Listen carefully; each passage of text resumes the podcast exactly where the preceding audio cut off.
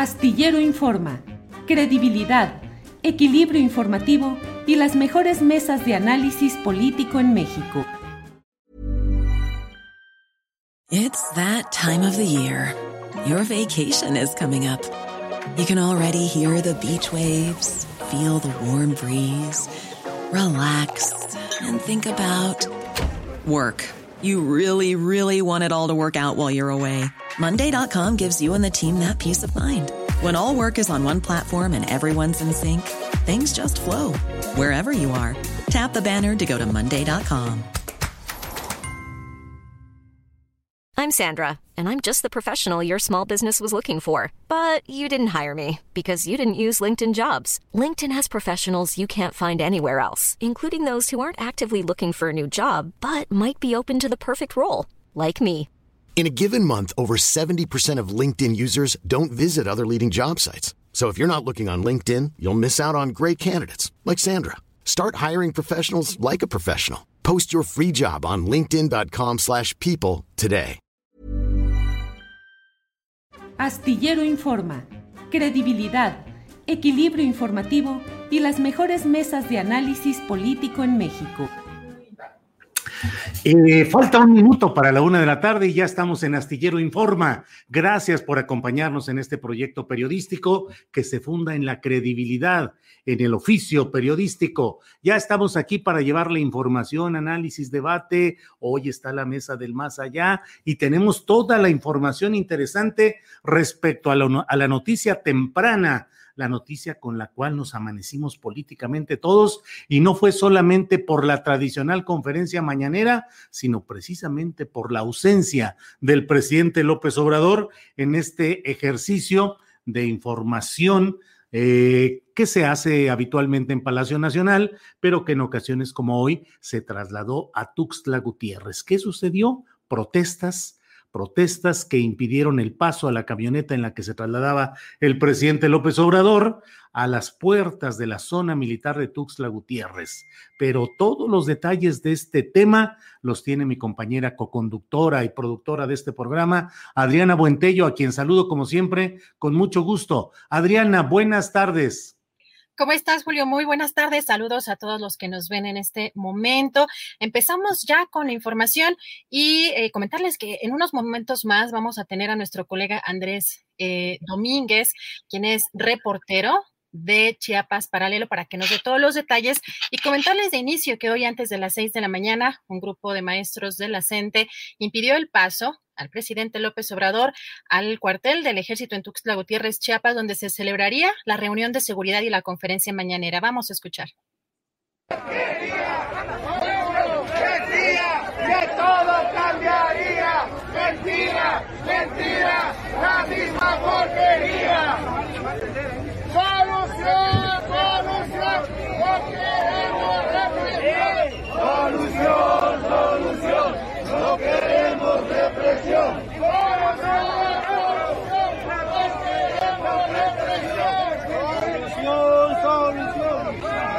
señor presidente de la República. Nos da tristeza lo que hoy está declarando el gobernador de Chiapas en su mañanera, que nosotros como magisterio aglutinado en la coordinadora nacional, que, no somos, que nosotros como gente no tenemos disposición al diálogo. Eso es totalmente mentira. ¿O no es así, compañeros? Es falso. Queremos decirle a los medios estatales y nacionales, la Coordinadora Nacional siempre ha tenido la disposición de dialogar.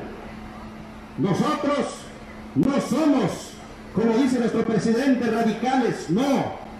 Somos maestros que hoy sufrimos los embates de esta pandemia. Muchos de nuestros compañeros trabajadores hoy violentan derechos con eso de la ley de Musicam. Hemos estado en diferentes manifestaciones ayer y es permanente nuestra manifestación, pero nadie nos escucha. ¿O si nos ha atendido el gobernador, compañeros? No, no nos ha atendido. Por eso es que queremos desmentirle lo que hoy, allá en su mañanera, que lo está llevando el gobernador, que nosotros somos intolerantes, no es cierto. Nosotros lo único que pedimos es una mesa de diálogo de manera resolutiva, que de una vez se resuelvan todos los problemas que tenemos como magisterio de la Coordinadora Nacional, que son laborales y sindicales. Bueno, y en una conferencia inédita, Julio, es en la presencia del presidente Andrés Manuel López Obrador, el gobernador de Chiapas, Rutilio Escandón, dijo que maestros de la sección 7 de la Coordinadora Nacional de Trabajadores de la Educación bloquearon este ingreso al presidente y dijo también que se encontraba dialogando con ellos. Vamos a escuchar. Antes de arribar el ciudadano presidente, bloquearon la entrada principal de la sección, la sección séptima, la región militar aquí de Chiapas y de Tabasco. Y el presidente está dialogando con eh, la séptima, perdón, con la sección 7 del magisterio, la coordinadora. Por eso no está aquí con nosotros sin embargo, López Obrador dijo que los maestros le condicionaron la entrada para atenderlos de inmediato y resolver sus demandas, por lo que el presidente aseguró que no puede ser rehén de nadie. A la entrada del cuartel, un grupo de maestros de la CENTE de Chiapas nos eh, impidieron la entrada bajo la condición de que teníamos que atenderlos de inmediato y resolverles eh, sus demandas. Esto no lo puedo permitir porque eh, no puede el presidente de México ser rehén de nadie. Hemos atendido a los maestros de México y los vamos a seguir atendiendo. También dijo el en el caso de la gente en Chiapas y Michoacán hay intereses creados. Recalcó que pese a que los manifestantes se encontraban frente a la entrada del cuartel militar, no se utilizaría la fuerza y que incluso eran pocos manifestantes y tendría él la posibilidad de ingresar, pero dijo que no lo haría a manera de protesta para que esos grupos no se excedan. Escuchemos. La gente creo que en ocho, en diez ocasiones me ha reunido con ellos, eh, pero acaso de Chiapas y también en Michoacán hay este eh, intereses creados, no eh, voy a entrar por la fuerza, este no son eh, verdaderamente muchos, este podría yo entrar a llevar a cabo la conferencia, pero decidí no hacerlo. Y es como una protesta de mi parte este, para que estos grupos no eh, se excedan, no abusen. A mí me gustaría que los maestros de Chiapas, este, las bases, eh, analizaran esta situación, si es correcto lo que están haciendo y si yo merezco que se me dé este trato. Estar enfrente de un cuartel militar, no utilizar la fuerza, este, no eh, someternos a chantajes de estos grupos y resistir. Esto era lo que hacía Mandela, lo que hacía Luther King, lo que hacía Gandhi, sobre todo, la no violencia. Decía Juárez, Nada por la fuerza, todo por la razón y el derecho. Bueno, pues esto ha sucedido en Tuxtla Gutiérrez esta mañana. Adriana Buentello nos ha dado los resúmenes eh, textuales, eh, la imagen y la información de lo que ha sucedido ahí. Eh, tenemos la oportunidad de platicar con el reportero Andrés Domínguez. Él es del medio chiapaneco Chiapas Paralelo. Andrés, buenas tardes. Buenas tardes, Julio, a ti, a tu auditorio. Mucho gusto. Gracias, Andrés. Estuviste en el lugar de los hechos. ¿Qué sucedió por allá? Andrés, ¿nos puedes compartir, por favor? ¿Qué viste? ¿Qué percibiste? Claro, pues, eh, pues por cuestiones de la vida, por final de cuentas, eh, sabemos que las mañaneras se hacen muy temprano, nos citaron a las 5 de la mañana para tener el acceso eh, como sabemos, pues hay una parte frontal de la séptima región militar y hay una parte anterior, ¿no? Nos citaron en la parte anterior, eh, en la parte de atrás, y tuvimos el acceso, 10 minutos y entramos.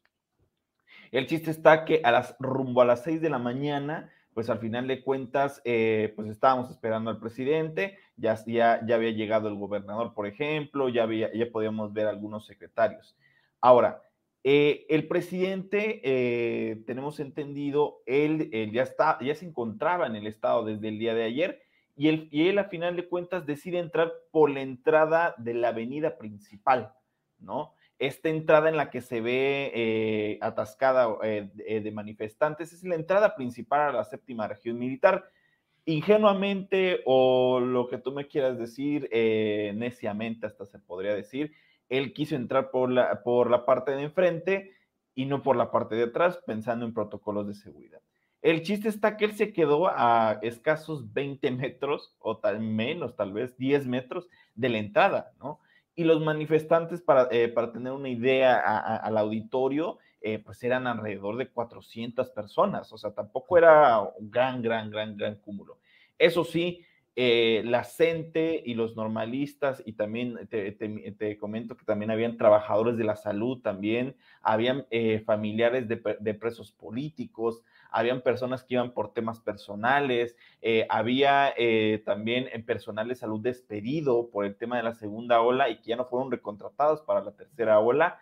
Y así había una infinidad, también estos estudiantes que aspiraban a que aumentara la matrícula y así hubieron muchas protestas y eso acumularon esos 400, 500 personas. Eso al rumbo de las 6, 10 de la mañana. El chiste, y aquí la función fue que eh, nosotros nos mandan ya así de corrida, porque al final de cuentas a las 7, dijeron a las 7 va a empezar, eh, 6.58 nosotros nos mandaron a correr al lugar donde se iba a realizar eh, la denominada mañanera. Y vimos que literalmente eh, llevaron una bocina, una bocina en la que se escucha, de hecho, inclusive en la mañanera, se escucha un sonido de fondo. Ese sonido de fondo es el que tiene la coordinadora con, pues, este, esta bocina que, se le, que les ha caracterizado, donde inclusive ah, hicieron comentarios sobre el gobernador en la que nuevamente les mencionaban que no habían sido recibidos, que ellos no eran bien recibidos eh, en el Palacio de Gobierno y al final de cuentas eso y otras protestas más. Lo que sí te comento de forma muy puntual es que eh, nosotros vimos ese proceso en la que al final de cuentas el, eh, eh, el presidente no quiso entrar, yo, lo veo más de, esa forma, y justo ya cuando estábamos terminando la mañanera, como cinco minutos más, 8, 8.15 de la mañana, 8.20, pues ya se deja entrar eh, de forma extraordinaria, pues eh, los, eh, los, militantes de la CENTE cantan su tradicional himno y después de ahí ya se retiran. Y lo que podríamos decir, no sé, ahí ya, ya podrían venir muchas interpretaciones, pero después de eso se retiran y justamente pues dejan un poco más eh, flaquita esta protesta y se quedan 150 personas. En un momento, pues al final de cuentas dejaron entrar al vehículo que te digo estaba casi 10 metros, entonces se veía el carro del, eh, del mandatario, entra y entra directo a, a, una reunión que, como nosotros comentamos, era un desayuno en el que estaba participando el gobernador eh, la Secretaría de Seguridad y Protección Ciudadana Federal, Luis Crescencio Sandoval, el secretario de la Marina y la de la Guardia Nacional. Y vimos, a mí en lo personal me impactó, fue un vehículo en la que sí tenía mensajes escritos con plumón en una suburban en la que decía Cente vive, eh, decían Rutilio represor, eh, basta la represión, y esto en todo en una suburban de presidencia de la República.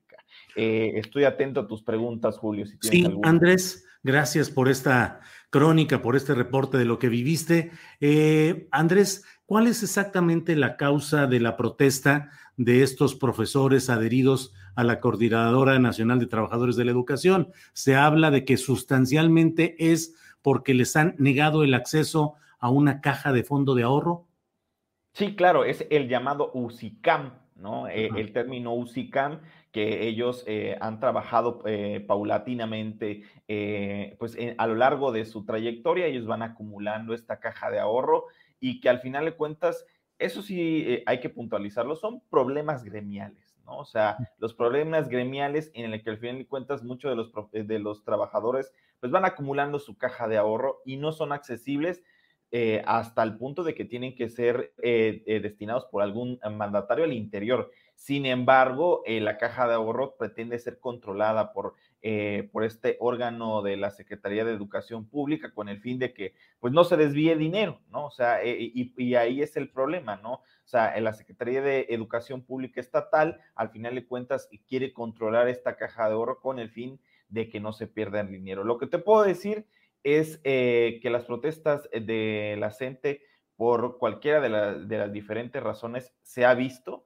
se ha marcado. De hecho, el presidente, como lo pudimos escuchar en la mañanera, ha dicho, yo, he hablado con ellos ocho y diez veces y sí, nosotros hemos atestiguado ese proceso de diálogo en la que ha tenido eh, el, el, el con el presidente de la República. Es un problema el de esta retención de los eh, fondos de esta caja de ahorros. Es un problema que debería resolverse en el ámbito de la Secretaría de Educación estatal o de la federal.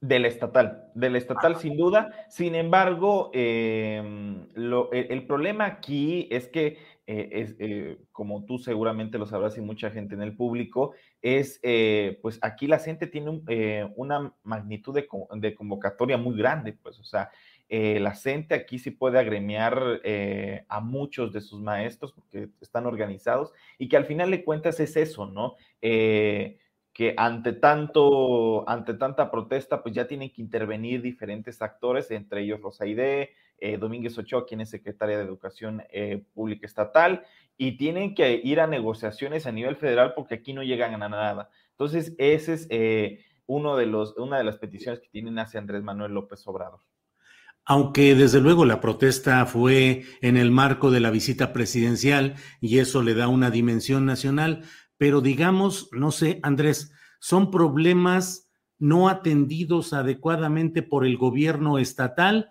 o también rebotan a la esfera federal. Totalmente son problemas estatales, ¿no? Eh, y, yo justo visionaba eso, ¿no?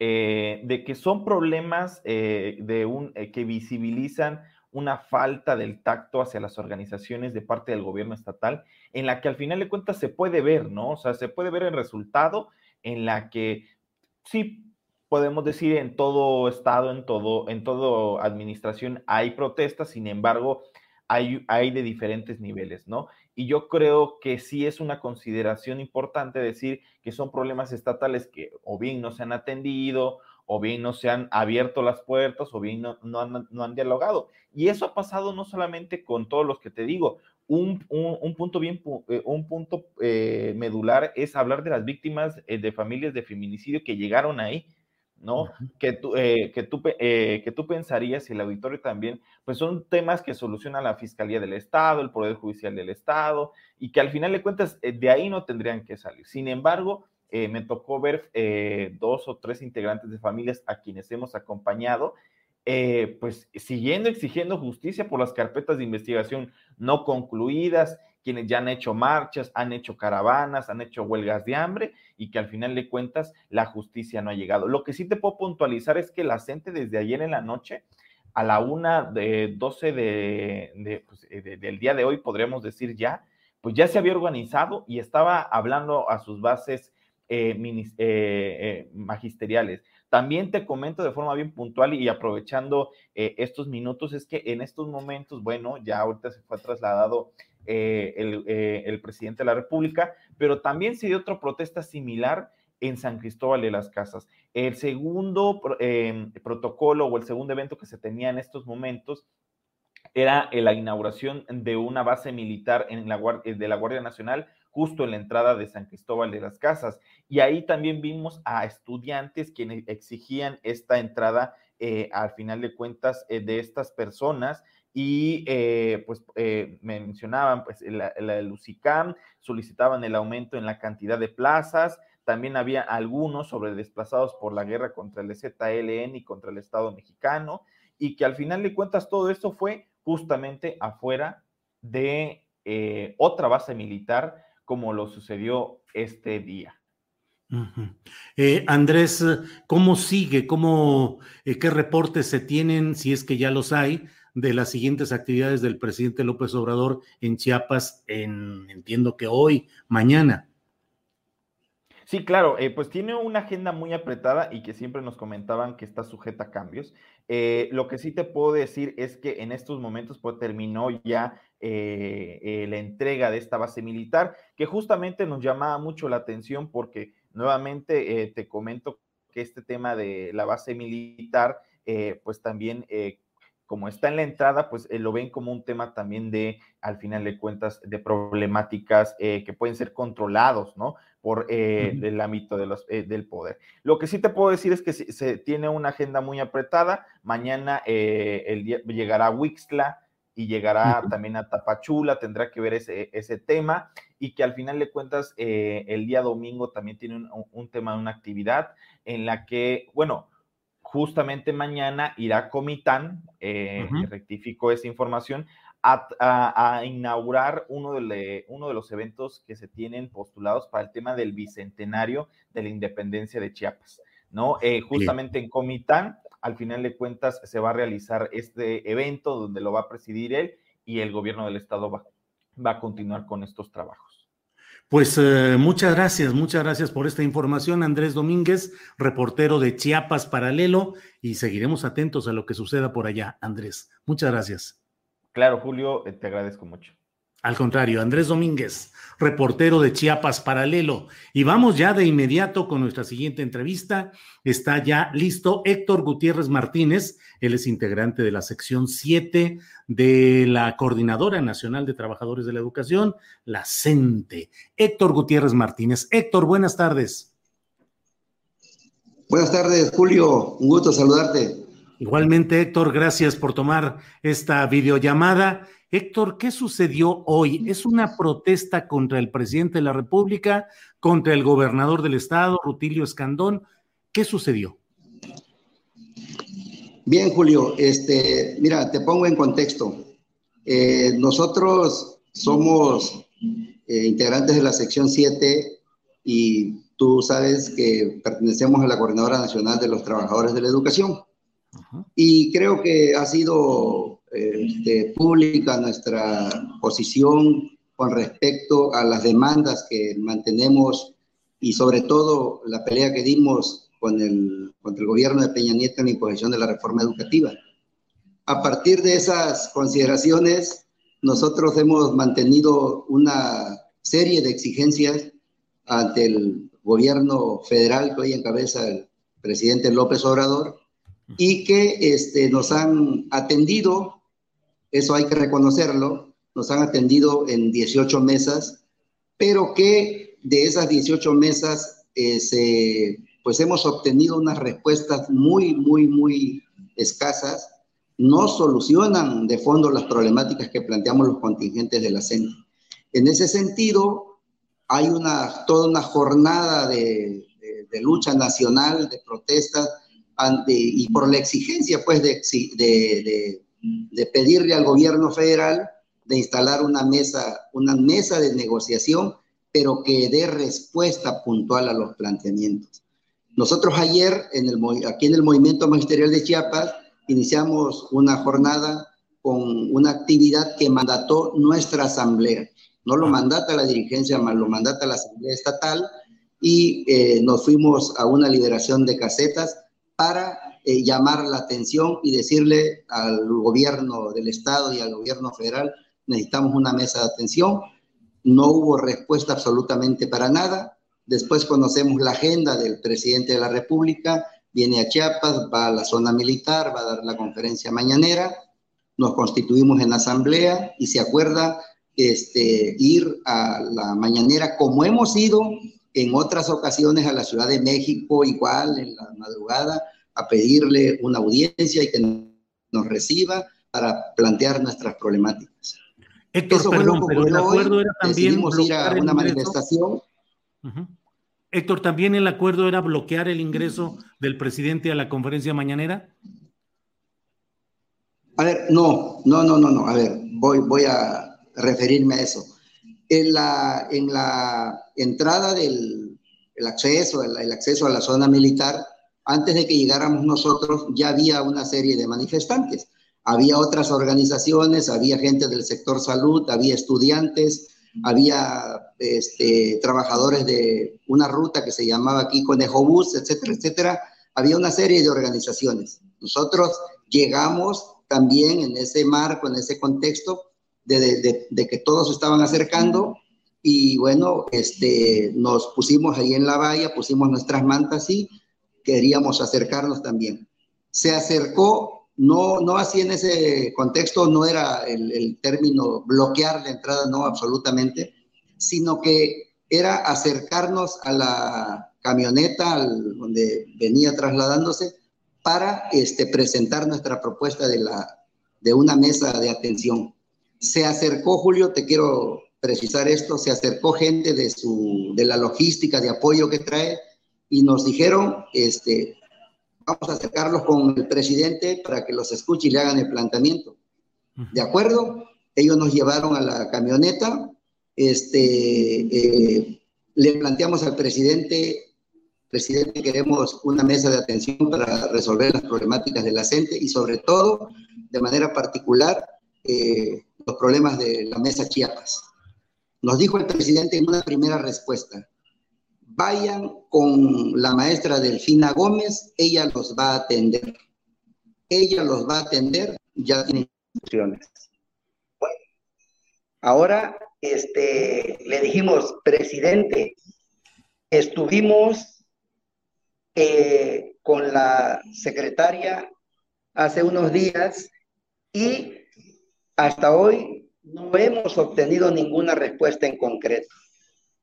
Y nos dijo, no, no va a ser conmigo, va a ser con la secretaria de Educación. Le volvimos a plantear, queremos una mesa de atención con usted, presidente, para solventar los problemas. Y nos dijo así, en esas condiciones, no, no con chantajes, no con presión, etcétera, etcétera. Bueno, nosotros informamos compañeros. En otro momento volvimos a acercarnos con el mismo equipo de logística, dijo, hagan una valla y vayan, puede, pasar, puede hasta puede bajarse el presidente para caminar adelante, no tenemos ningún problema, no es contra el presidente, es para una solicitud, para solicitar una mesa de atención. Llegamos, perdón, Héctor, se está cortando no un poco, perdón, se está cortando ahí, un poco bueno, el sonido. Ustedes ya conocen el audio qué es lo que pasó. Sí, perdón, se está cortando un poco el sonido en esta parte que creo que es muy importante. Dices que ustedes le hicieron la propuesta de una valla para que él se bajara y entrara a la mañanera.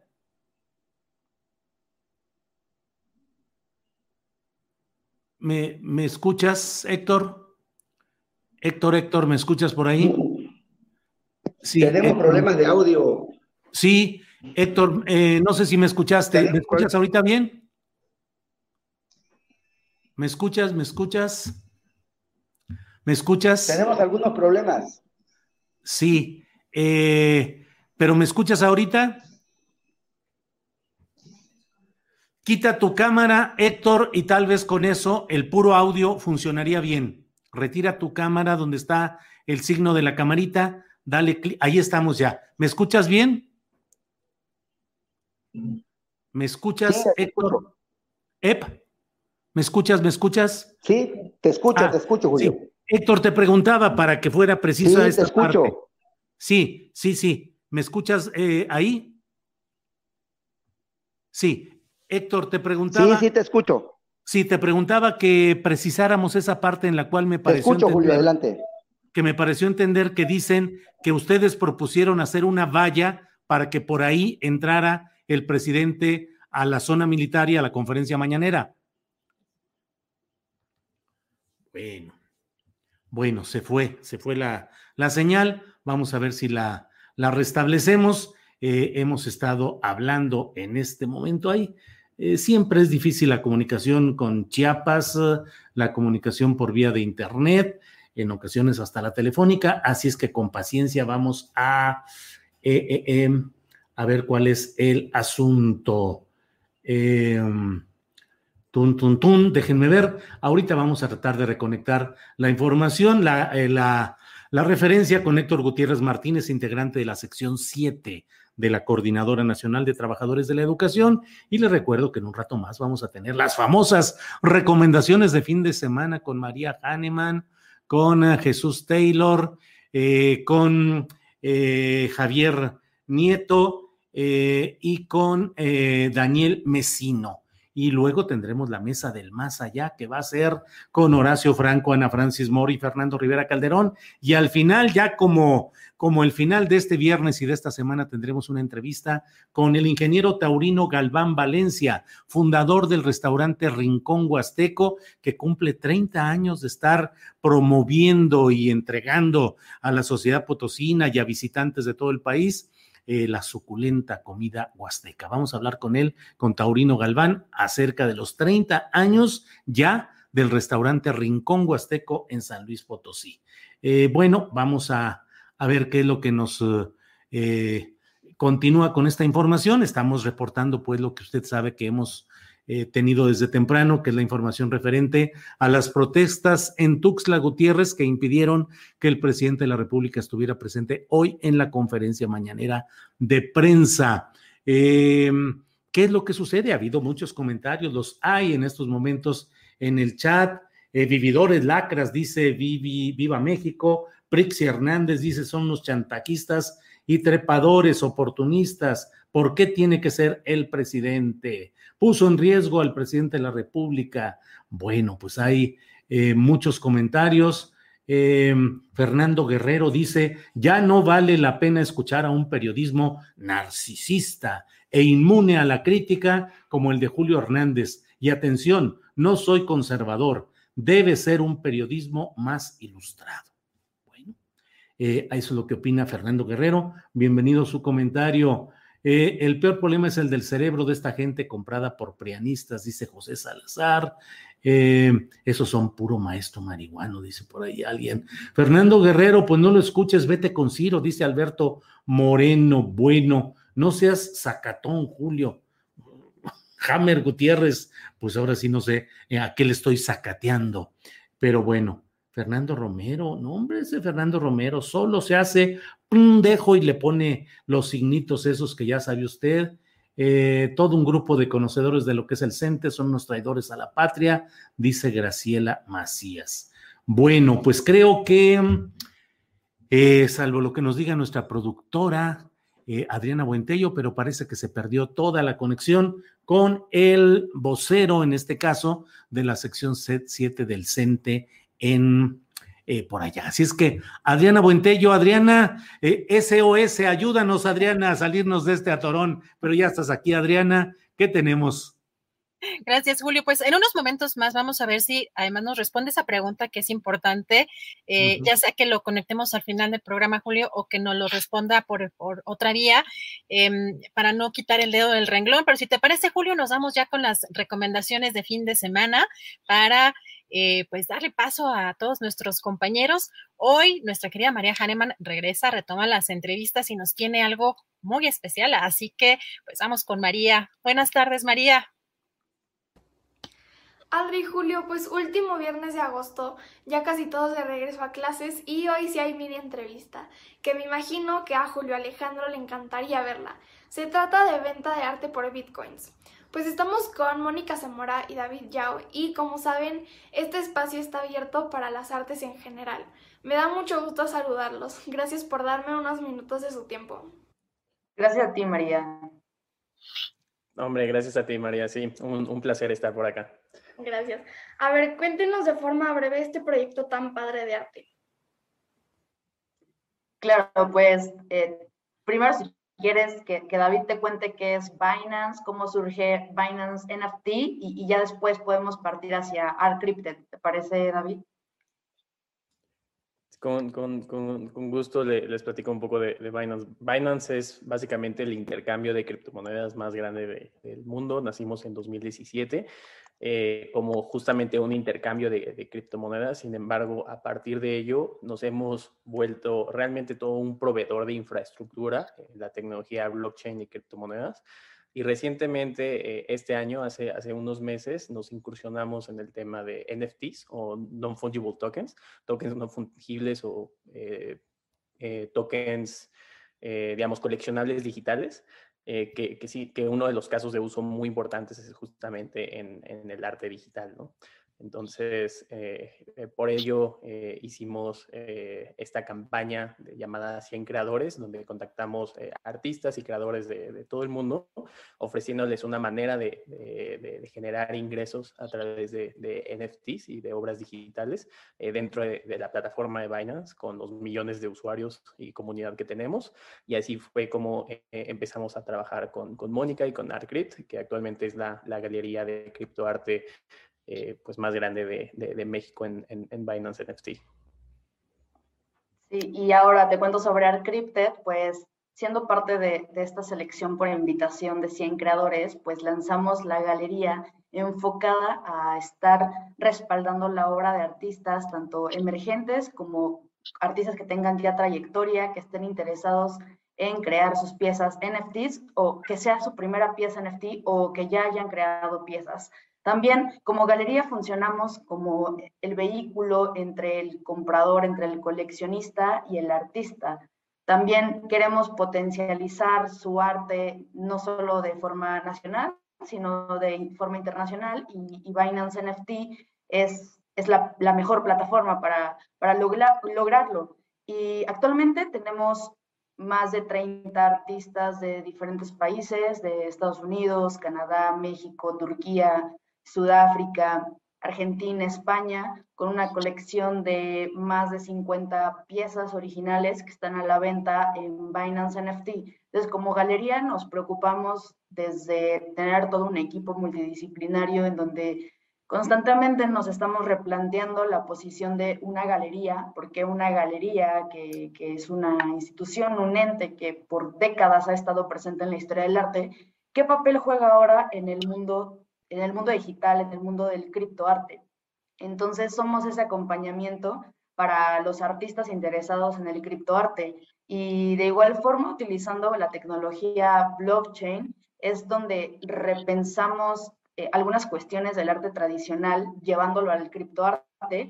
Por ejemplo, que, que, una obra que esté cifrada en la blockchain, vamos a tener un, un hash y eso nos va a funcionar como el certificado de autenticidad de la obra que se va a vender. Así les, así les vamos a, a, tener estas piezas disponibles para coleccionistas, pero asegurándoles que son únicas y que son edición limitada y que, bueno, que son las originales del artista. Eh, y última pregunta, ¿cómo pueden los artistas entrar a esta galería? Para los artistas interesados en formar parte de la galería, pueden enviarnos un mensaje vía redes sociales, como Arcrypted, Instagram, arroba o nuestro sitio web, arcrypted.com, donde no se pueden poner en contacto con nosotros, nos mandan su book, platicamos y es como nos ponemos de acuerdo para comenzar el trámite de que formen parte de la galería. En realidad eh, tenemos una curaduría, entonces, bueno, tienen que pasar ciertos filtros internos y estratégicos de la galería para poder mintear en Binance NFT. Ok, oigan, pues qué proyecto tan padre. Muchas, muchas gracias por su tiempo y estoy segura que en México será todo un éxito. Muchas gracias, María. Estamos en contacto. Gracias por la invitación. Gracias, María. Gracias a toda tu audiencia.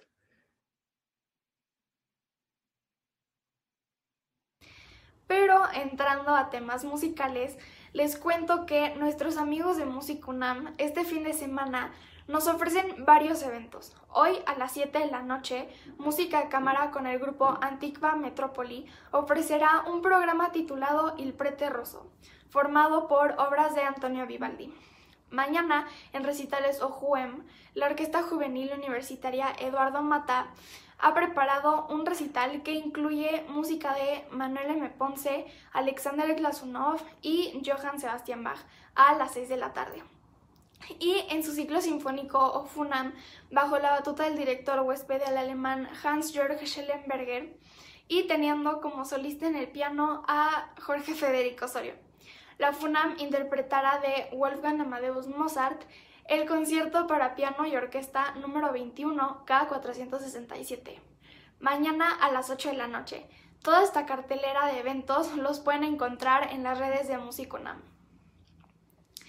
Y la Orquesta Filarmónica de la Ciudad de México conmemora 500 años de mestizaje en México con la transmisión de su concierto Música Mexicana, hoy a las 6 de la tarde por Código Ciudad MX. Y la Orquesta Sinfónica del Estado de México anda de manteles largos, pues festeja 50 años de darnos música. Y lo celebra con un concierto de aniversario este domingo a las 12 del día en el Centro Cultural Mexiquense Bicentenario en Texcoco. Muchas felicidades. Y pues eso es todo, Julio y Adri. Y como cada semana, y ahora más que nunca para seguir con este gran proyecto, les quiero recordar a la audiencia que Astillero Informa es un proyecto que se autosustenta y vive gracias a, sus aportaciones. Aquí las cuentas por si quieren donar. Y los invito a seguirme en las redes. Me encuentran en Facebook, Instagram, Twitter, YouTube y Spotify como María Jane Mambera. Les deseo un musical fin de semana. Y si tienes un sueño, no te rindas. Pues muchas gracias a María Hahnemann. Y ya tenemos por acá listísimo a nuestro querido Daniel Mesino, que nos va a dar la recomendación como cada 15 días en materia literaria. ¿Cómo estás, Daniel? Queridísima, pues ahora me siento mucho como ustedes cuando tienen estas jornadas especiales, porque todo el día, ah, desde ayer y hoy, hemos tenido unas jornadas eh, de reflexión sobre los retos de la industria editorial en México y ha sido entrevista tras entrevista tras entrevista.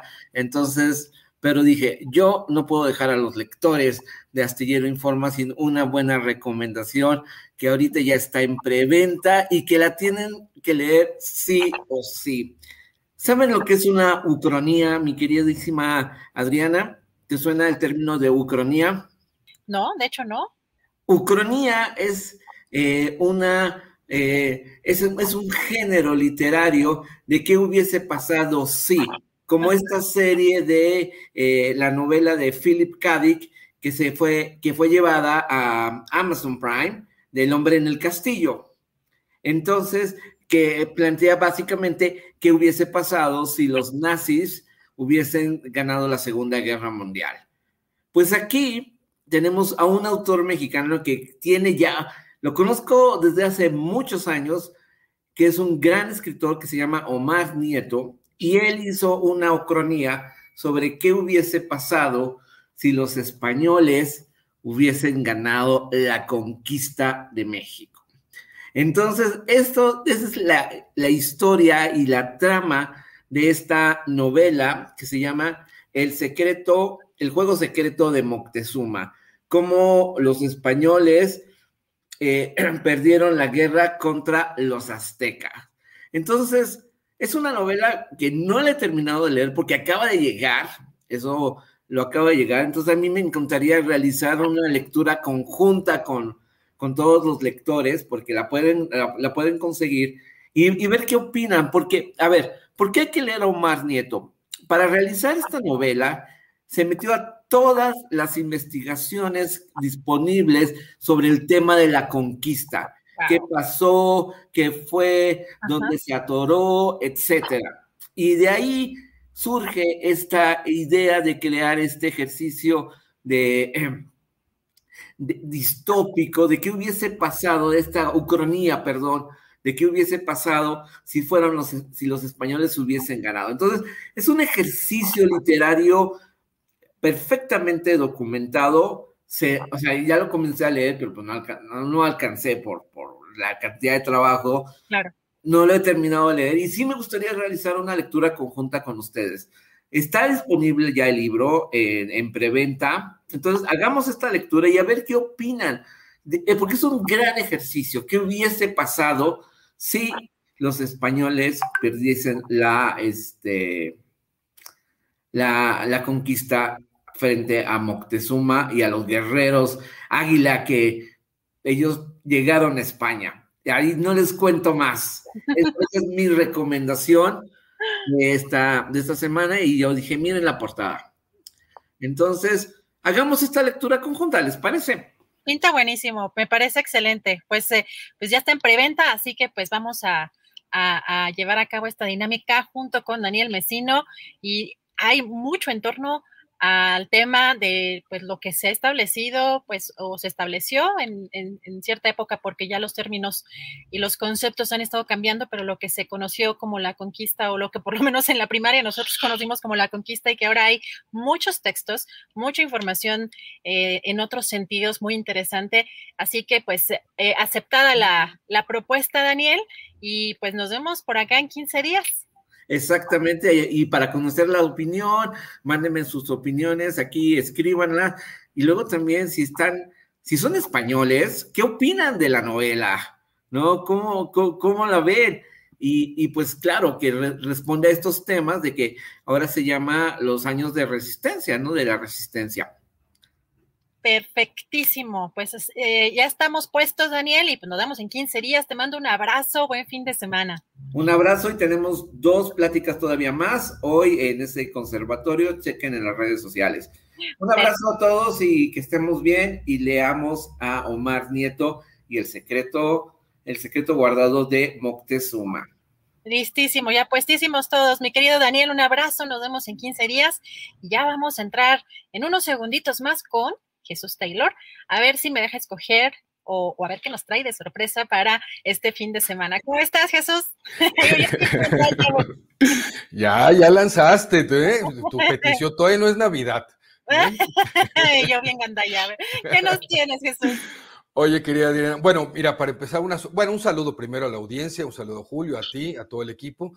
Y eh, nada más quiero decir que el día de hoy, en mi video que se publica a las 15:30 horas, eh, tengo cuatro recomendaciones. En lugar de tres, van a ser cuatro. Hay doble en, Prime Video. Y no te voy a dejar escoger, ah, porque quiero, quiero comentar eh, esto que me parece relevante, dado todos los sucesos que estamos viviendo en estos tiempos. Hace unas semanas me escribieron algunas personas para preguntarme sobre recomendaciones de películas que ayudaran un poco a entender el conflicto que está sucediendo nuevamente en Afganistán.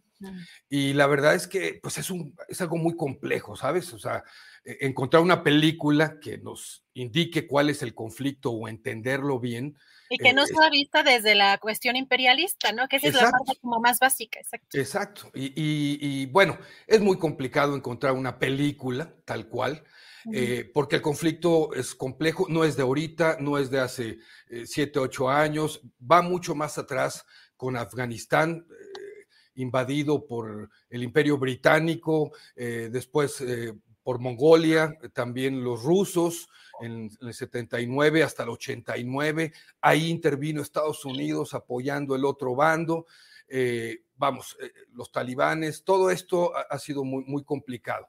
Pero hay algo, mi querida Adriana, que se menciona a veces cuando Afganistán entra en, las noticias nuevamente, como es el caso de estas semanas con, con situaciones muy, muy complicadas y muy complejas, eh, que se menciona que es algo que en Afganistán tiene eh, muchísimo tiempo y que es parte de eh, pues, su vida, su sociedad y su economía, que es el opio. No sé si tú sabías que Afganistán produce el 90% del opio a nivel mundial, lo producen ellos y todo lo que eso implica, ¿no? Desde el punto de vista social, económico también, y, muchas otras cosas. Han ido gobiernos y, regresado y se vuelven a ir, y ahí sigue e, esta situación del opio. Eh, y, eh, me pareció muy interesante recomendarles un documental que está en Prime Video, que se llama La ruta del opio en Afganistán. Eh, Afganistán eh, Opium Trail, es el título en, inglés, la ruta del opio en Afganistán. De cualquier manera que lo busquen en inglés, en español les va a aparecer. Es un documental muy corto, de 43 minutos, muy sencillo, muy modesto.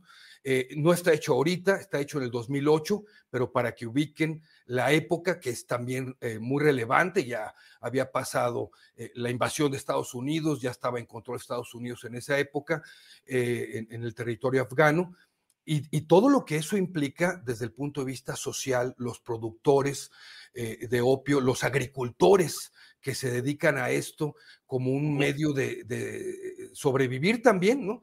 Y, obviamente el trasiego, los peligros que hay, eh, toda esta situación que viene a la par de tantos conflictos que tiene, eh, por desgracia, este país y que, bueno, ahorita vuelven a, ser motivo de alarma a nivel internacional.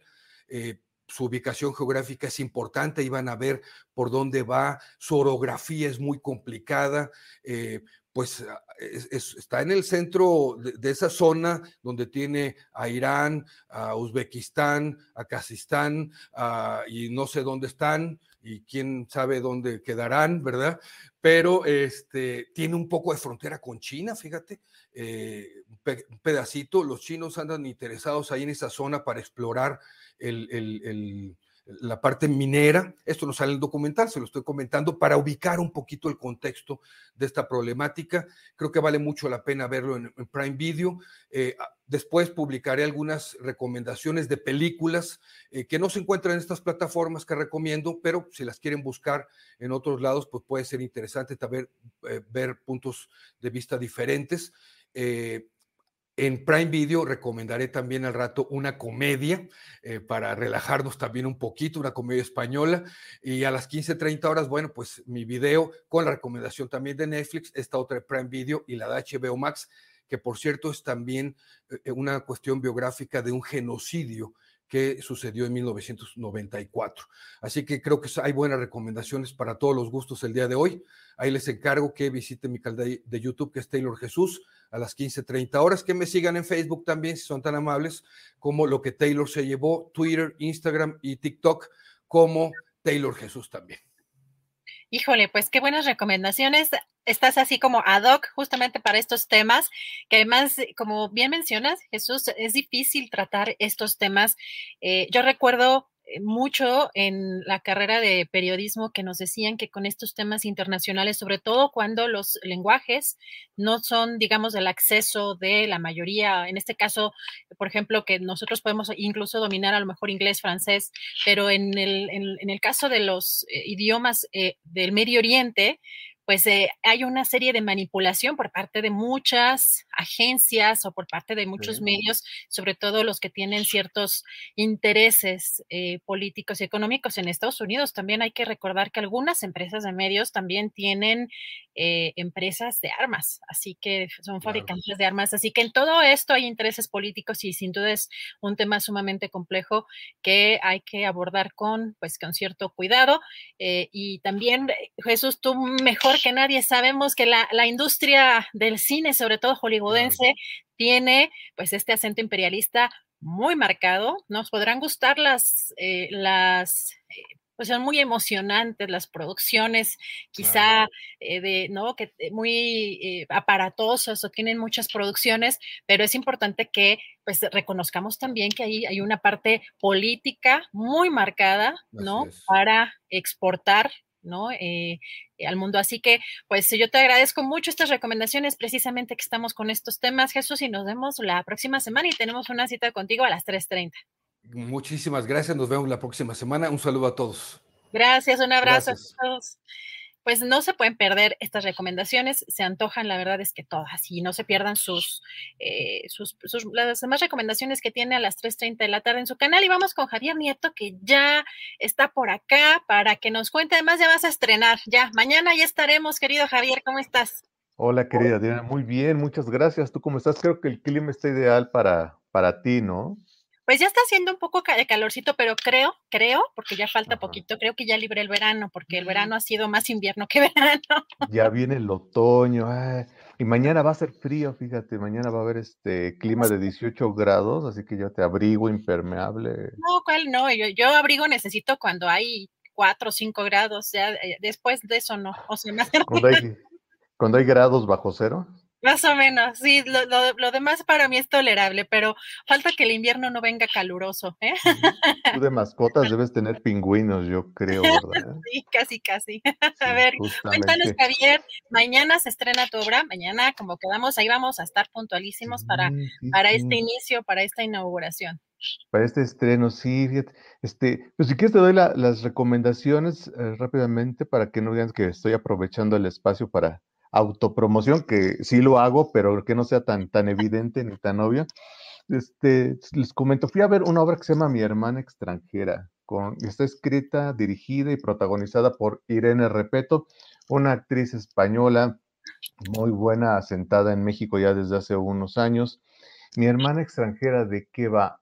Habla sobre los recuerdos de la niñez, sobre un suceso específicamente, habla sobre un suceso que vivió en su infancia con un primo del que tiene eh, recuerdos como ambiguos, sobre este, eh, eh, recuerdos confusos, no sabe realmente qué sucedió. Evidentemente tiene que ver con la exploración y la sexualidad de, de ellos cuando, cuando eran niños y que involucraban a su hermana. Se llama Mi hermana extranjera porque Irene parece que es autobiográfico, no estoy seguro, pero todo apunta que es autobiográfica la anécdota. Este, viaja a México y eh, la distancia se establece entre España y, ella, y por lo mismo entre las hermanas, y por eso se, convierte, se convierten este, las dos en la hermana extranjera, la una para la otra. Es una obra que habla sobre eh, la melancolía, sobre la familia, eh, sobre el pasado que siempre nos persigue y que finalmente nos alcanza de alguna u otra manera. Eso se presenta en el Teatro Sergio Magaña, es un teatro bien bonito que antes era una iglesia, originalmente, que está en la calle de Sor Juana Inés de la Cruz, número 114, en la mítica colonia de Santa María la Ribera. No sé si ha sido a esa colonia. Ay, claro, claro que sí. Muy lindo, sí. Este, muy cerca del metro San Cosme y de circuito. Hablas como si fuera extranjera, ¿no? Bueno. Bueno, es que ustedes, este, muy. Además, yo soy de la bueno, soy de la delegación Cuauhtémoc, así que pues me queda todo pues, el centro cerca, así que Ah, desde. ¿sí? Desde Ah. Garibaldi, Santa María la Ribera, San la, San- la San Rafael, todo lo que es la Juárez, todo eso caminar es muy rico, la verdad. En Santa María la está el kiosco Morisco, por ejemplo, y unos cafecitos muy, este, muy tradicionales, muy lindos ahí en Santa María la Ribera, esas eh, colonias de gran tradición en la Ciudad de México. Y pues este teatro, que para mí es de los teatros más bonitos de la Ciudad de México, incluso del país, el Teatro Sergio Magaña, se presenta martes y miércoles a las 8 de la noche hasta eh, finales de septiembre, 24 de septiembre, algo así. Y la otra recomendación también es en el Teatro Sergio Magaña, justamente, eh, se llama Pájaros, la extinción de la juventud, dramaturgia y dirección de Yabel Mairén, con Daniel Lemus y Omar Sorrosa. ¿De qué trata Pájaros, la extinción de la juventud? Habla sobre dos muchachos que se dedican a clasificar este desperdicios en el bordo de Xochiaca, muy cerca de Ciudad Nezahualcóyotl, de Minnesota, le dirían este, los entendidos.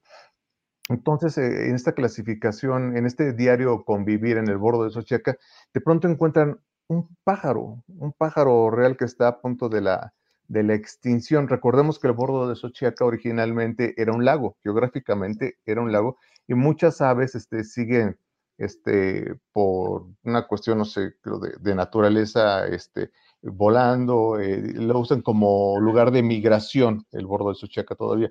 Entonces encuentran un pájaro que está al borde de la extinción y este, establecen una especie de relación amistosa con este pequeño ser, pero todo va bien hasta que alguien se acerca y les dice, te ofrezco 10 mil pesos por, este, por ese animal para disecarlo y exponerlo en, en un museo, ¿no?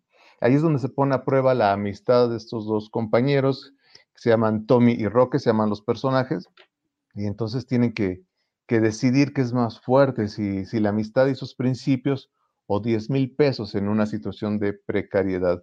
Eso se presenta de jueves a domingo en el Teatro Sergio Magaña también. Está, es un espectáculo divertido, emotivo, eh, entrañable que habla sobre la amistad. Se les recomiendo horarios de teatro, jueves y viernes a las 8 de la noche, sábados a las 7, domingos a las 6, todo con sana distancia y la experiencia de estar en este teatro está no, no se paga con nada. Es una experiencia ir al Teatro Sergio Magaña en sí y generalmente lo que presentan es de primera calidad. Ahora sí, te comento que ya mañana estrenamos este, Contra Viento y Marea, Leona, Memorias de una Guerrera. Y bueno, pues antes que nada quiero agradecerte esa aportación que nos hiciste a, a la, a la campaña Ahí salen los nombres.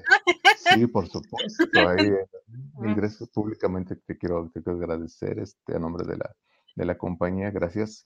Y este, y pues ya se cierra mañana mismo, mañana, este, no, hoy a las 12 de la noche termina la campaña de, de fondeo para la producción de esta obra, eh, que fue a través de la plataforma de Donadora.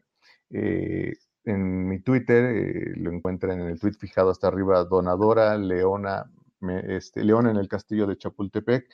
Ahí, este, pues, conmino a, la, a todos ellos que se esperaron hasta el último día para aportar este, esos miles de pesos o esos cientos o esas decenas, lo que gusten. Esas caguamas que no se van a tomar por el frío, este, apórtenlas acá a la, a la campaña de Leona, Memorias de una Guerrera, en Donadora, que está como Leona en el castillo de Chapultepec.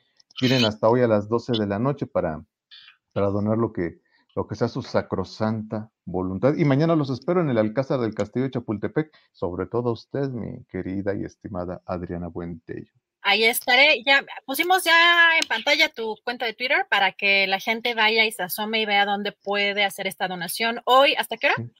Hasta las 12 de la noche, hoy se cierra la campaña a las 12 de la noche. Así que a partir de 100 pesos, si tiene oportunidad, apoye el teatro y mañana por allá nos vemos.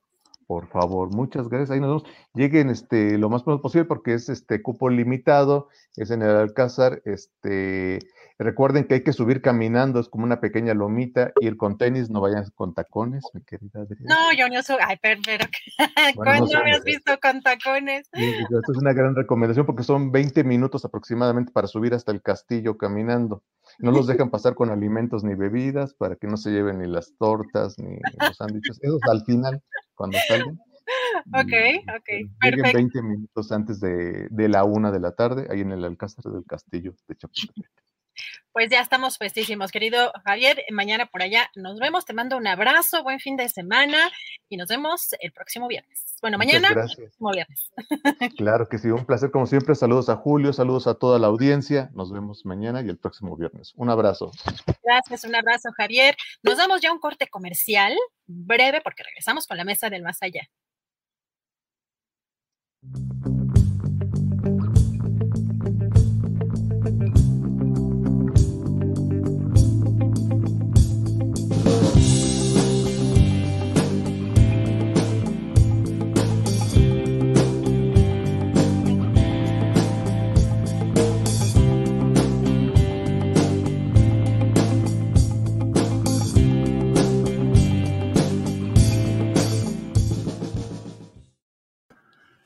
Gracias, gracias Adriana Buentello por esta conducción de las recomendaciones de fin de semana.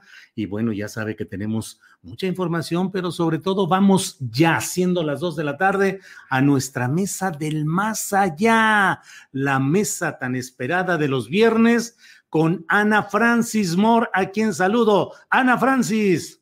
Julio, desde hace rato estoy con tú la guitarra, yo maracas. Entonces me preguntan, Julio, ¿cuántos años tienes? ¿Cuántos qué? ¿Cuántos años tienes? 66, ya soy viejito de la de mm. una rodada muy antigua. Entonces no podríamos haber llevado serenata juntos cuando teníamos 16. Pero bueno, no, no, no, si algún día quieres llevar, este, que llevemos serenata juntos, Julio, cuenta conmigo. Eso, muy bien. Ana Francis se refiere a un comentario que se hizo en Twitter donde alguien dijo que le encantaría vernos en una actuación musical, eh, a Horacio, Ana Francis, a Fernando, y yo tocando las maracas. Y yo dije, en mis marcas para las maracas. Exacto. Estoy puesto. De la matraca a la maraca, a la marca, lo que sea. Pero bueno, Horacio Franco, buenas tardes. Hola, ¿qué tal? Estaría padre hacer un grupo así, ¿eh? Estaría genial. Imagínate. Estaría genial. Buenas tardes a todos, ¿cómo están? Querido pollito, querida pollita.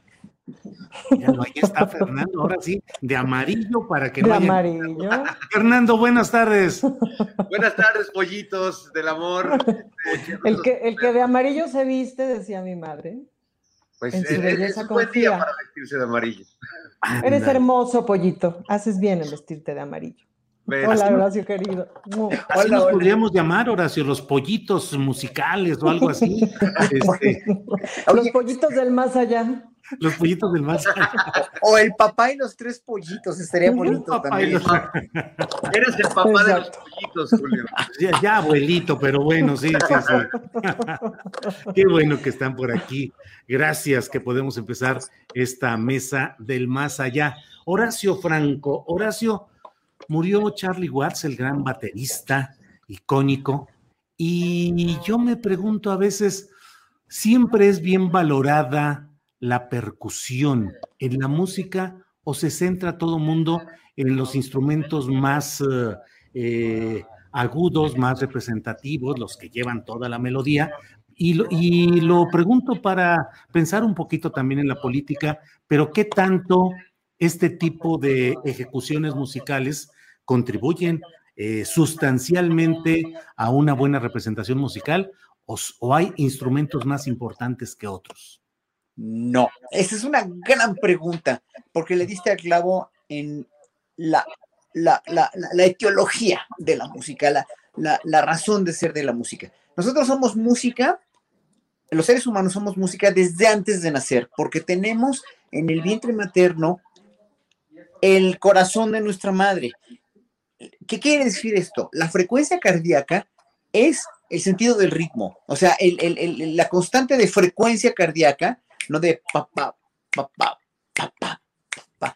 Es el sentido del ritmo que traemos inerte en nosotros, innato en nosotros, y luego el- nuestra misma frecuencia cardíaca, cuando ya empieza a trabajar nuestro corazón, la, pensamos, la empezamos a percibir. Incluso ha habido estudios muy interesantes de cómo se, se sincretiza la frecuencia cardíaca nuestra y la de la mamá en el subconsciente antes de nacer. Eso es muy interesante, cómo van, van, van este, complementándose.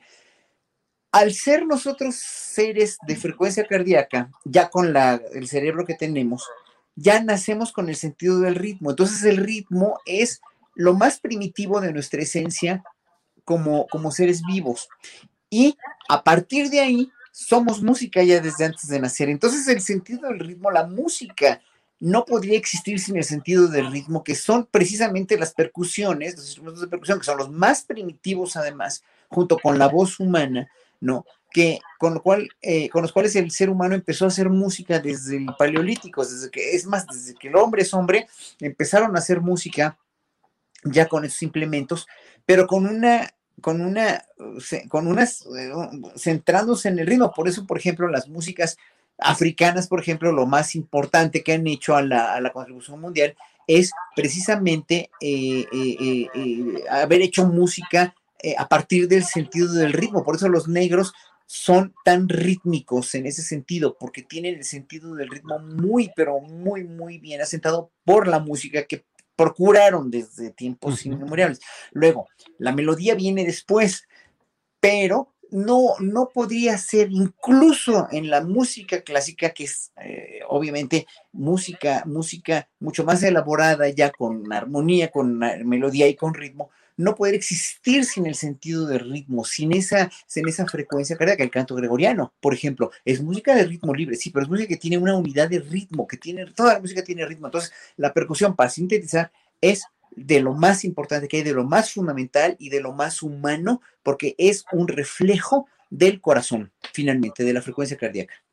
Gracias, Horacio. Fernando, Fernando Rivera Calderón, dos cosas. ¿Cuál es tu ritmo personal? ¿Cómo, ¿Cómo te sientes tú? ¿Cuál es el ritmo que más te mueve? Y segundo, en la música popular mexicana, ¿qué tanto eh, privilegiamos, atendemos, reconocemos el valor de las percusiones? Bueno, ¿cuál es mi ritmo? Pues yo, el son del corazón, como- apelando a, a la poesía y a, y a- y a los ritmos que, que se dan en, en este, en este país hermoso, lleno, lleno de diversidad rítmica. Yo creo que, eh, como dice Horacio, pues el primer instrumento después de la voz que le es propia al ser humano es la percusión. Hay una escena muy divertida de, de la película El Cavernícola de Ringo Starr que descubre la música justo pegándole en la cabeza a un, a un señor. Este, dicen, oye, eso suena bien, a ver, pégale otra vez. Y ¡au! ¡au! Y empieza a hacer un ritmo, ¿no? Así es. Creo que en México la, percusión es- está en todo, eh, incluso no en instrumentos percusivos necesariamente. Por ejemplo, el guapango, el son jarocho, las percusiones se dan a, partir del rasgueo de, de las guitarras, de las jaranas, de las vihuelas. eh, y es maravilloso porque hay unas rítmicas verdaderamente complejas eh, con armonías aparentemente muy simples, pero que, Horacio no me dejará mentir que en el son y en el guapango, pues también entra la influencia eh, europea de la música barroca, de, estos desarrollos eh, como que se van fractalizando y que puede ser una música interminable, como los buenos soneros que van improvisando, los guapangueros, los repentistas que tenemos en México, gente increíble. Entonces, sí creo que conecto mucho con los ritmos que, se dan por acá, incluso los ritmos de la música, de la cumbia, eh, la música tropical, que es, maravillosa y que se abre, ¿no? Porque comenzó quizás con, por, lo menos en América, pues con el son que venía de Cuba, eh, la música negra, pero al llegar a Estados Unidos también, pues empezó a suceder la, salsa, el jazz mezclado con el son eh, y, y, cosas realmente increíbles. El mismo Charlie Watts, que, que, como era viejito desde chiquito, creímos que, nos iba a durar eternamente. Este, es, es, un gran ejemplo de cómo se mezclan. Él, él, pues le toca con los Rolling Stones, sobre todo a los inicios, pues querían tocar blues al estilo negro americano. Pero Charlie Watts también tenía la influencia del jazz. Era en realidad un jazzista tocando rock, un hombre muy discreto, a diferencia de muchos bateristas que les encanta dar maromas, aventar las baquetas. Charlie Watts siempre fue como muy limpio, muy discreto para tocar, pero era, era completamente efectivo, tanto que, que pues bueno, su, su, muerte es, es como si se perdiera realmente un, alguien de la familia. Lo hemos escuchado tanto, hemos bailado tanto con la música de los Stones. Y bueno, una banda tan longeva que se quiebre de este modo, pues eh, siempre duele, ¿no? Gracias, Fernando. Ana Francis Moore, ¿cuál es tu ritmo por un lado y por otro? ¿Alguna vez pensaste en ser baterista? No, cero. Una vez me acerqué a una batería y dije, a ver, pues a ver, esto ha de estar de acá. Dije, no, ok, no. Pero bueno, una vez canté en varios años, canté en una banda de rock, en mis años 20, era yo vocalista de una banda de chicas que nos llevábamos Eteria. ¿Eteria? Eteria. Luego busquen los videos en YouTube, son una monada, porque yo tengo pues carita de niña, pero, pero pongo cara de peligrosa, entonces son de mucha ternura. Y, y eh, bueno, ahí me divertí un montón. ¿Cuál es mi ritmo? Fíjate que yo llevo 23 años actuando con las mismas personas que tienen un ritmo, eh, uf, ¿cómo describiría yo los ritmos de mis socias? Nora Huerta va siempre en, ahora Fernando Rivera Calderón ya la estarás viendo en los sketches de Operación Mamut, pero Nora, Nora Huerta no te deja un segundo en silencio. Eh, Cecilia otras también es bastante aceleradita. Marisol tiene un muy buen ritmo, fíjate, ella difícilmente pierde el ritmo. Em, entonces, yo creo que yo me fui haciendo más bien hacia la pausa. A mí me gustan las pausas, a mí me gusta la lentitud y me gusta justamente el poder del silencio em, y el poder de la pausa. No hay nada más disfrutable que estar en el escenario en silencio y que todo el mundo esté a la orilla de su butaca esperando a ver qué vas a decir, ¿no? Entonces, yo me hice más como de ese asunto y en general eso, siento que soy como bastante serena dentro del rango del cabaret, ¿no? Es decir, yo soy cabaretera y en el cabaret el ritmo es de las de acá. Y hay una cosa que siempre me gustó mucho, por ejemplo, como directora de escena, que es em, el ritmo de la Ciudad de México. Es decir, si tú haces un espectáculo para la Ciudad de México, tiene un ritmo bien aceleradito y tienes que tener la conciencia de que la gente ve siete pantallas al mismo tiempo en su vida cotidiana. Pero si vas a hacerlo en un lugar menos urbano, por ejemplo, puedes tomarte otro tiempo. En América Latina, por ejemplo, también depende del país los ritmos son súper distintos para actuar. Y eso es muy bonito. Me parece que los ritmos son, pues sí, también son identitarios. Creo que México tiene muy buen ritmo, por ejemplo. No necesariamente tiene muy buena armonía, pero me parece, no, no muy buena educación armónica. Si tú pones a cantar a, un grupo de gente, de pronto dices, ay, ojo, se les fue el tono. déjame pero, pero, el ritmo no se le sale, según yo, pero ahí sí dirán. Te lo voy a contradecir. Contradícemelo, por favor. A ver, mira, ¿cuál es el problema? Y fíjate, ahí voy a entrar en cosas muy detalladas de la colectividad, de mucha colectividad auditiva del pueblo de México. Cuando tú oyes en una fiesta las mañanitas y nadie pone realmente una tonalidad como, como para dar un liderazgo de orden, ¿no? Sea la gente que sea, ¿eh? Nadie pone, sale verdaderamente eso, eso de veras es una cosa garrafal que dices, híjole, ¿cómo podemos ser tan desentonados cuando somos musicalmente hablando los mexicanos? Lo puedo firmar con sangre y me corto uno, si no es cierto. Somos muy talentosos, somos muy dotados, musicalmente hablando los mexicanos, muy dotados rítmicamente, pero también melódicamente. ¿Cuál es el problema? Que tenemos una disparidad entre nuestras dotes rítmicas, como tú bien dices, y nuestras dotes este, melódicas.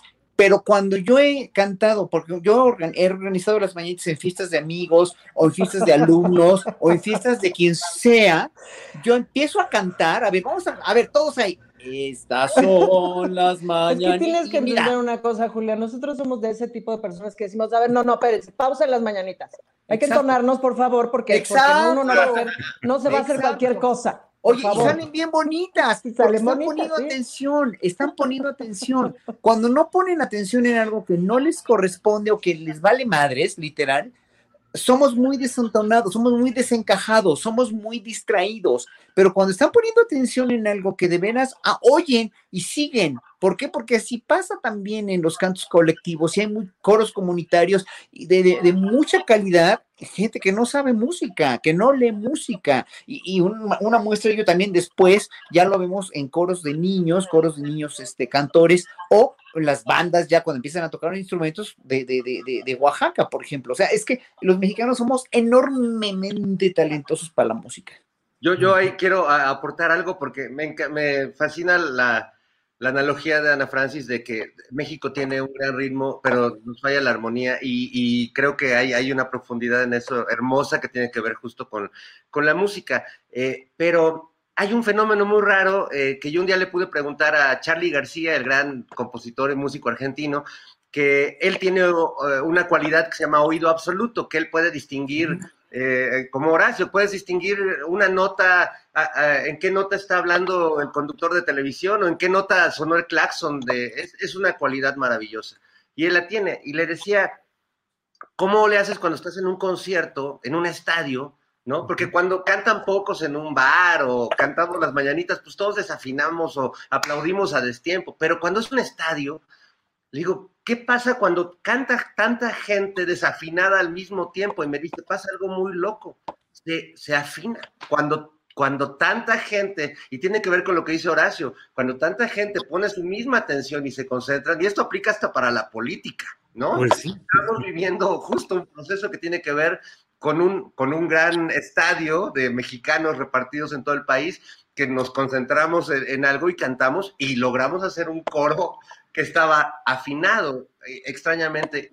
Pasa en, en los conciertos, pasa en la política, porque el ritmo y la música pues están en todo. Tú a la hora de hacer tu- este, este espacio, Julio, pues también le aportas un ritmo a, a la información y, y- y si ves que uno se está colgando, empiezas a hacer caritas y así para que, para que la cosa fluya y el ritmo continúe.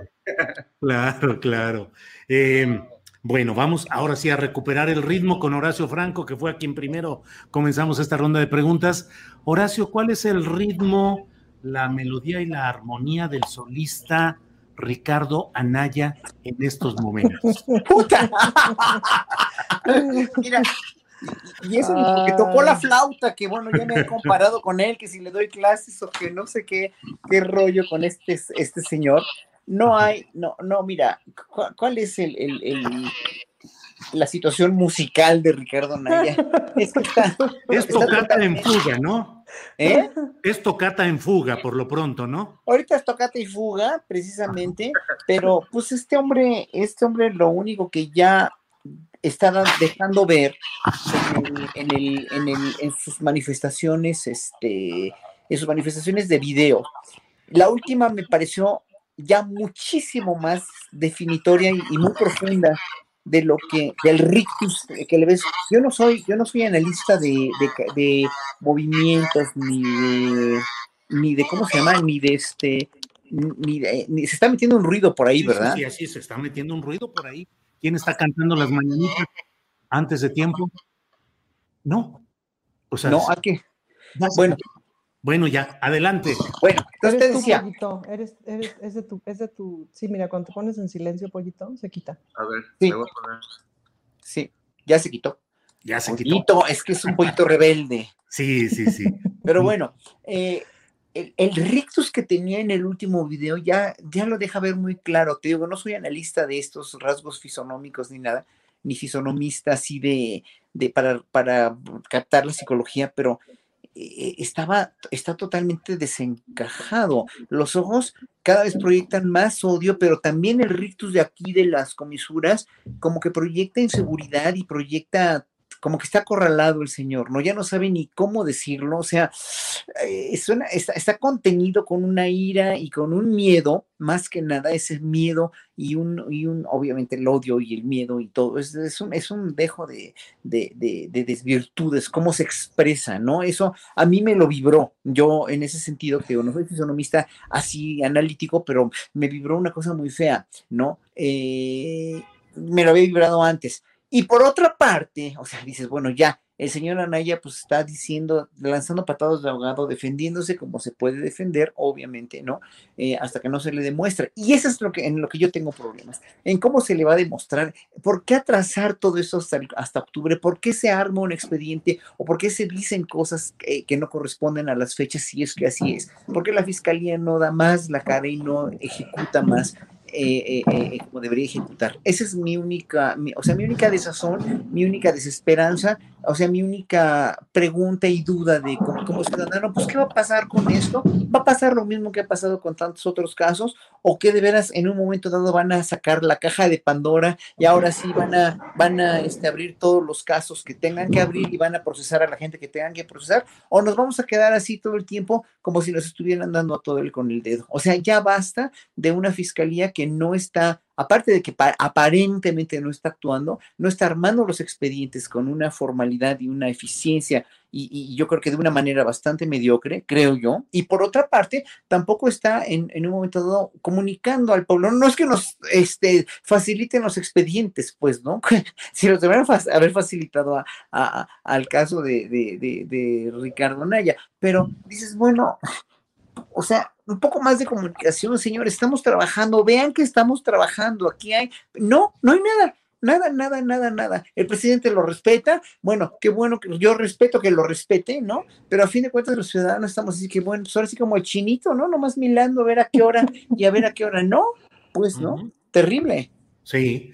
Mira, Celia Ortega en uh, el chat dice, Julio, no te la jalapeños con esa pregunta. Requiem en tocata y fuga de un pollo en congeladora. Eso dice Celia Ortega. Eh, Fernando Rivera Calderón, activando tu micrófono, por favor. Y bueno, eh, ¿cuál sería ahí la eh, tu, tu, referencia musical en este caso de Pollitos en Fuga de Ricardo Anaya? Pues sí, bueno, si fuera toca, si fuera música clásica como es tocata y fuga, en tono menor, porque la verdad es que eh, si, eh, Anaya suena en tonos menores, no, no, no prende, no conecta, no es empático, y yo creo que la canción que, eh, con perdón de Facundo Cabral, pero que le viene a la perfección es la de no soy de aquí ni soy de allá, no tengo edad ni por venir y, y, y, hacer ridículo es mi color de identidad. O sea, es increíble que, que, nos haya vendido un exilio imposible, porque ¿cómo te puedes exiliar de un país donde, no estás? ¿No? ¿Cómo puedes? Este, es, es, es un sinsentido eterno. Creo que es, es eh, un personaje que justo carece de ritmo, que carece de, armonía consigo mismo. Eh, ahora que él se dice que es incómodo para el presidente y que no duerme el presidente porque está pensando en Anaya, yo digo, en realidad es, Anaya se nota que es una persona, olvidémonos del político, muy incómoda para sí mismo, como que no se haya y, nos ha permitido ver su, su, incomodidad porque lo hemos visto tocando la flauta, tratando de caernos bien, luego, luego cambió de instrumento porque dijo, creo que la flauta no es empática, voy a tocar la batería. Nunca se preguntó, ¿será que, no ¿será que toco horrible? No, es, eso no pasa por su cabeza. Como no pasa por su cabeza, ¿será que soy un corrupto? ¿Será que no soy empático con la gente? ¿Será que no puedo ser presidente de este país porque no tengo la altura ni la capacidad, ni me interesa en el fondo serlo? Entonces lo hemos visto que tocó la flauta, luego tocó la batería, luego se retrató con el niño Joao y cantó con él porque dijo, a ver si se me pega tantito del encanto del niño. Luego empezamos a ver que se empezó a, morenizar, le salió cabello como Alex Sintek y, empezó a ponerse cada vez más oscuro su cabello. Yo temo que la próxima vez que haga un video va a traer un, afro así, ya este, este, es que en realidad eh, se ve que está muy, ahora es perseguido político, pero quiso recorrer el país y, se cansó al tercer viaje. O sea, pobre cuate, ¿no? Si tiene problemas, él debería resolver sus temas antes de querer resolver los problemas del país. Así es, así es, Fernando. Gracias. Eh, Ana Francis Moore, fíjate que hoy leí en la jornada una caricatura, vi una caricatura de Gonzalo Rocha, que es un excelente monero de la jornada. Eh, se titula De Pantitlana, Texas, y tiene a, a Ricardo Anaya que dice: La verdad, cuando estoy en México es cuando me siento exiliado. Es decir, eh, ¿cómo ves todos estos cantos? ¿Qué serían tejanos o cuáles serían los ritmos y las canciones aplicables a este tema o en Atlanta? A Ricardo Anaya, Ana Francis. Híjole, pues yo la verdad he tenido una gran semana muy entretenida con Ricardo Anaya. Además, tengo un ejercicio que hago, porque los videos me resultan muy, muy aburridos porque, porque no tiene ritmo el güey. Entonces, de pronto te resopla siete minutos de quién sabe qué, ¿no? Este, entonces, pero entonces agarro cachitos, ¿no? Que la gente va tuiteando y así y eso me resulta muy divertido. Pero o le bajo el volumen y entonces, claro, verle la cara, como dice Horacio, pues es de gran diversión. Es un mal actor. Eh, eh, Viri Ríos puso por ahí en Twitter, es un meme. Él en sí mismo es un meme. Em, con una historia absolutamente incongruente, exiliado desde Texas. Yo dije, bueno, pues este es de los esperanzados que considera que Texas debería seguir siendo México. Probablemente tiene razón, ¿no? Entonces ya por eso se siente exiliado. Y pues con las preguntas que todos nos hacemos, es decir, yo tengo amistades que no están nada contentas con este gobierno, que aman Estados Unidos, que aman esa cultura, y cuando honestamente les pregunto, ¿por qué no te vas a vivir a Estados Unidos si te sentirías mejor? Pues porque no les alcanza, porque no es barato, pues, ¿no? Porque la vida ya es cuando menos cuatro o seis veces más cara que aquí, pues, ¿no? Necesitarías ganar como el sextuple de lo que ganas. Y entonces, y este brother, pues tiene una buena parte de su vida allá, otra buena parte de su vida acá. ¿Con qué la paga? ¿De qué trabaja? ¿De qué vive? No sé si a ustedes les pasa, pero siempre que conoces a alguien dices, bueno, ¿tú de qué vives? ¿No? Este, pues eso siempre llama la atención. Me llama muchísimo la atención de dónde tiene tanto dinero para sostener esa vida y su carrera de youtuber. Y luego, por otro lado, me llama mucho la atención quiénes serán sus asesores de comunicación. Me imagino la escena, ¿no? En donde, mira, Ricardo, vas a hacer esto. Aquí te ponemos la cámara y le hacemos unos acercamientos y hacemos, ¿no? Ya nomás le falta la música telenovelera para que seas más contundente, mano. Y le dan una cierta dirección de escena, ¿no? Así de, no, aquí ponle más énfasis. Hey, it's Ryan Reynolds and I'm here with Keith, co-star of my upcoming film, If, only in theaters May 17th. Do you want to tell people the big news?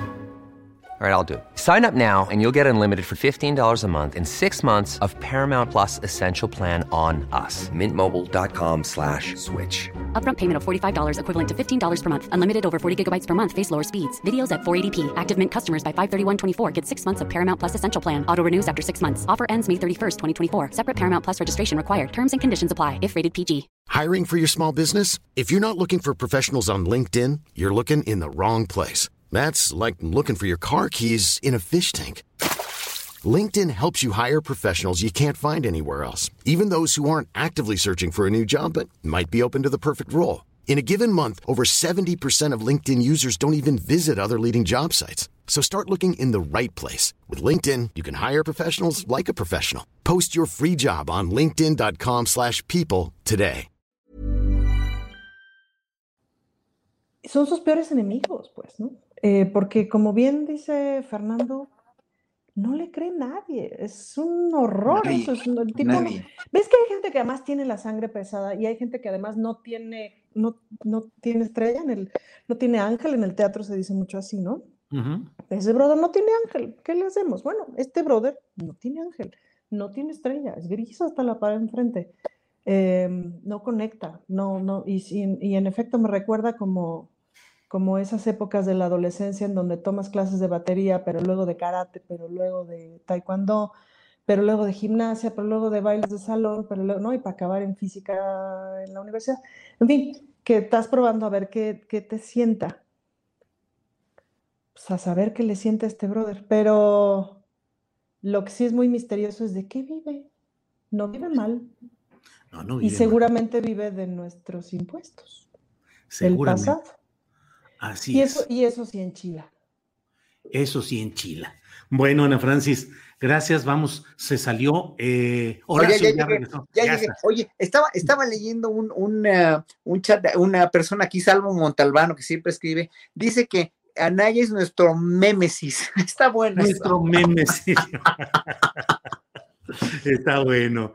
Horacio, em, se consolida la música tropical en los altos niveles de la, del gobierno mexicano con la llegada desde Tabasco de Adán Augusto López Hernández, con un nombre muy, muy significativo, Adán Augusto, y bueno, llega y consolida pues la música tropical, eh, tabasqueño el presidente, tabasqueño el secretario de gobernación, y la secretaria que estaba ahí, de en esa casona de ritmos y de origen porfiriano, el Palacio de Cobián, pasa o brinca ahora al Senado, donde hasta ahora lo que ha rifado es la redoba zacatecana o el ritmo grupero zacatecano.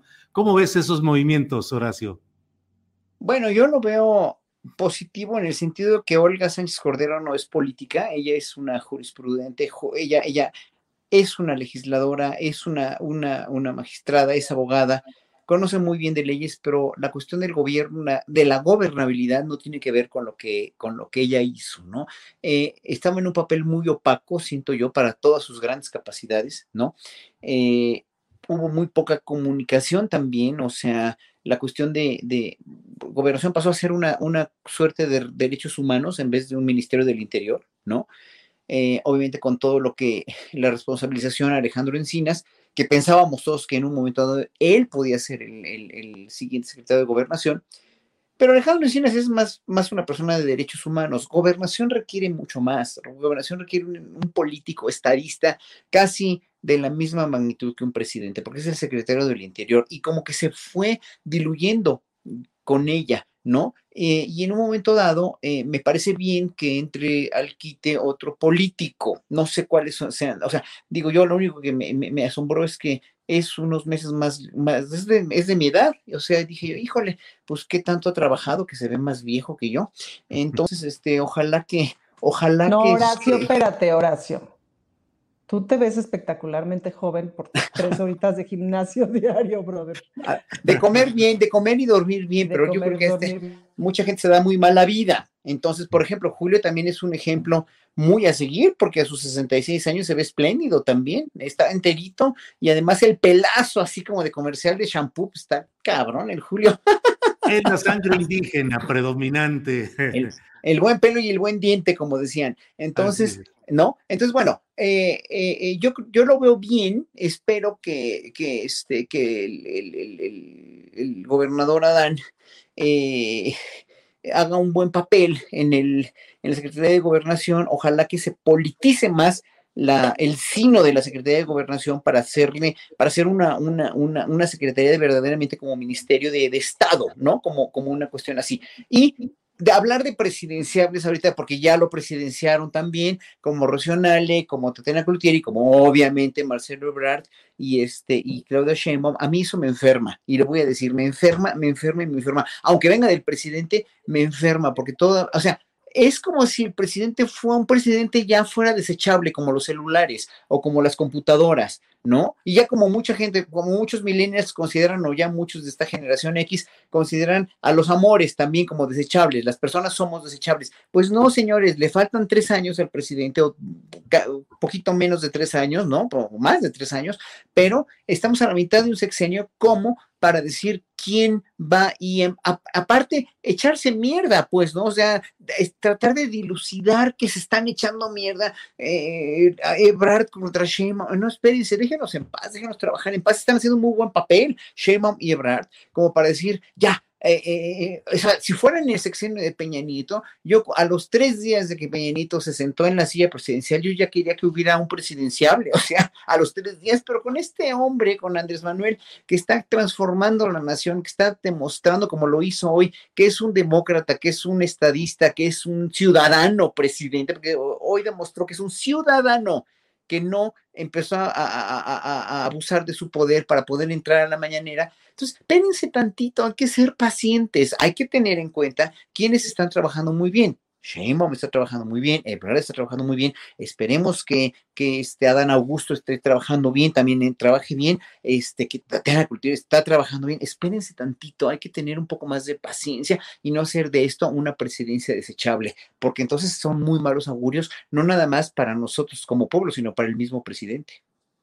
Bien, gracias Horacio. Fernando Rivera Calderón, ¿qué opinas de estos uh, nuevos ritmos consolidados en eh, la gobernabilidad del país, ahora con otro ritmo tropical proveniente de Tabasco y a la vez lo que sucede con Olga Sánchez, que pasa a los dominios eh, hasta ahora eh, preservados, pero quién sabe por cuánto tiempo, del zacatecano Ricardo Monreal. Pues veo este, el ritmo de una historia bíblica, eh, Julio, porque pienso que, que, el Señor decidió eh, poner a Adán, sacarse a Adán ahora sí que de la costilla de, de, de su Eva, eh, y mandó a Eva a, a, echarse la manzana envenenada al Congreso, que se llama este, Ricardo Monreal. Entonces veo ahí este, una pequeña torcedura de la historia tradicional, pero veo, veo a un Adán, veo a una Eva y veo a un señor moviendo los hilos para tratar de acomodar las cosas en este paraíso este, demasiado terrenal en el que estamos, ¿no? Yo, yo veo con buenos ojos este cambio porque tampoco comparto la opinión de la machocracia opinadora de este país, incluidos muchos moneros que solía respetar, que dibujan a, dibujaron siempre a Olga como un florero, ¿no? Creo que hubo ahí un mal entendimiento de lo que debe ser un secretario de gobernación.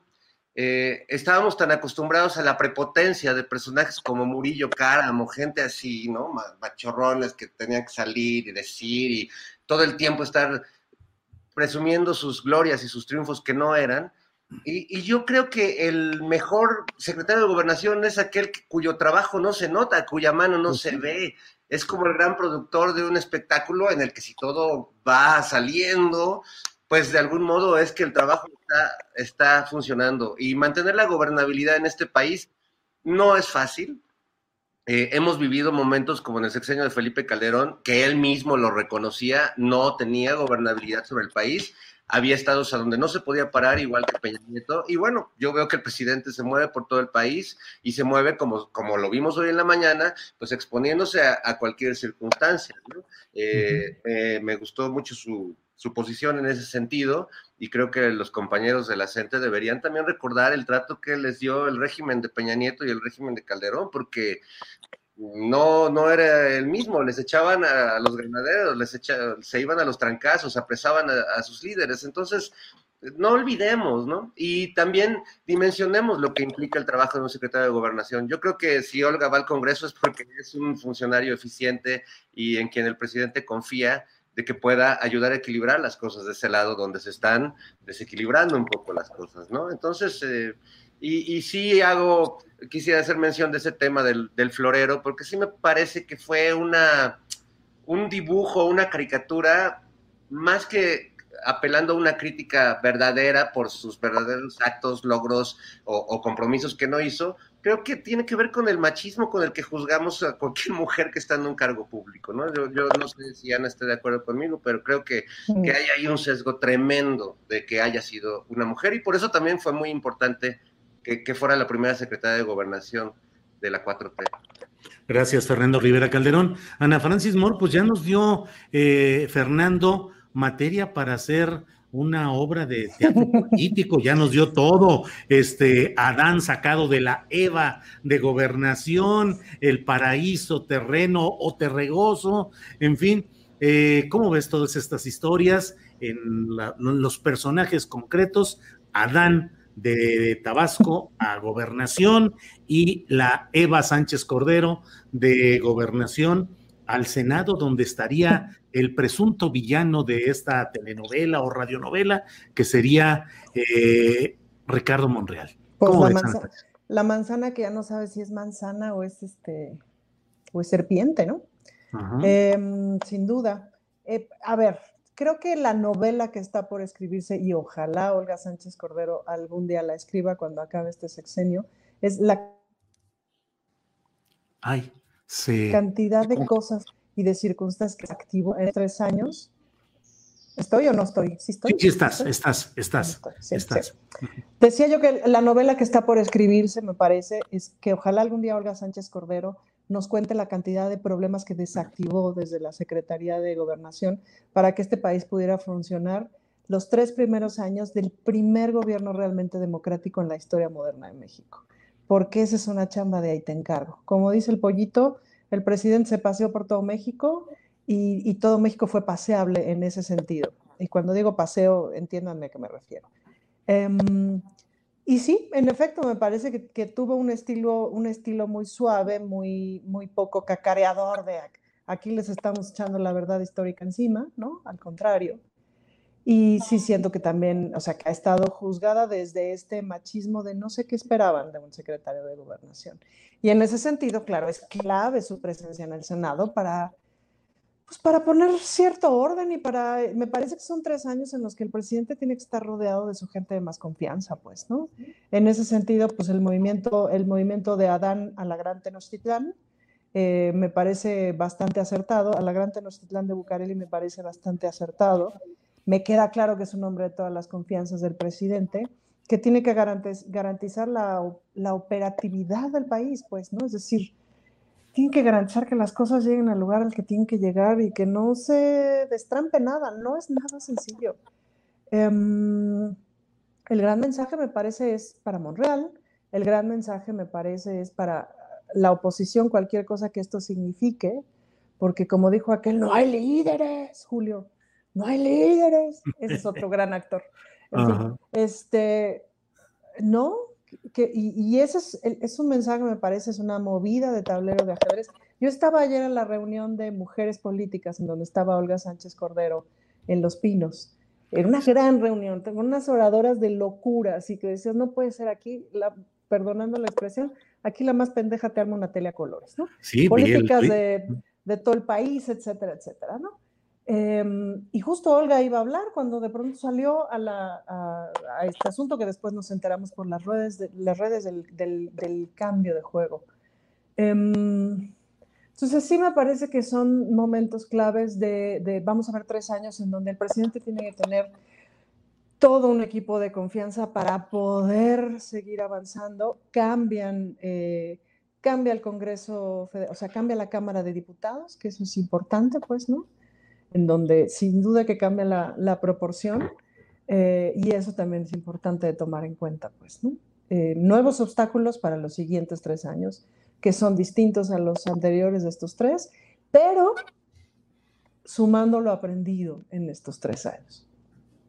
Gracias, Ana Francis. Horacio Franco, no sé, qué opines y cuáles sean tus preferidas, si es que te gusta la canción de protesta, aquella canción latinoamericana y todo el canto popular y canto de protesta. Pero hoy tuvimos una expresión en silencio porque el presidente de México se declaró en protesta y se quedó en su camioneta, no salió y dijo que era una protesta y luego comentó como que ya le hacía falta también hacer algún tipo de protesta de este tipo. ¿Canción de protesta, Horacio Franco?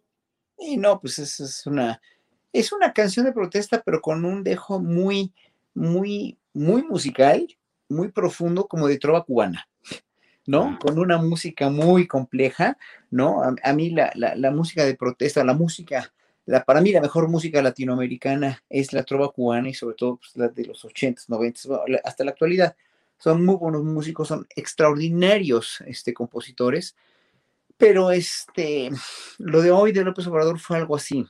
Fue, a ver, imaginémonos qué hubiera pasado si hubiera llamado al secretario de la Defensa a su lado. Imaginémonos qué hubiera pasado si hubiera llamado al ejército a, a, desbloquear la entrada. Imaginémonos qué hubiera pasado si, si este, no sé, si hubiera reprimido o si hubiera habido de veras golpes y madrazos con la, con la gente que estaba ahí.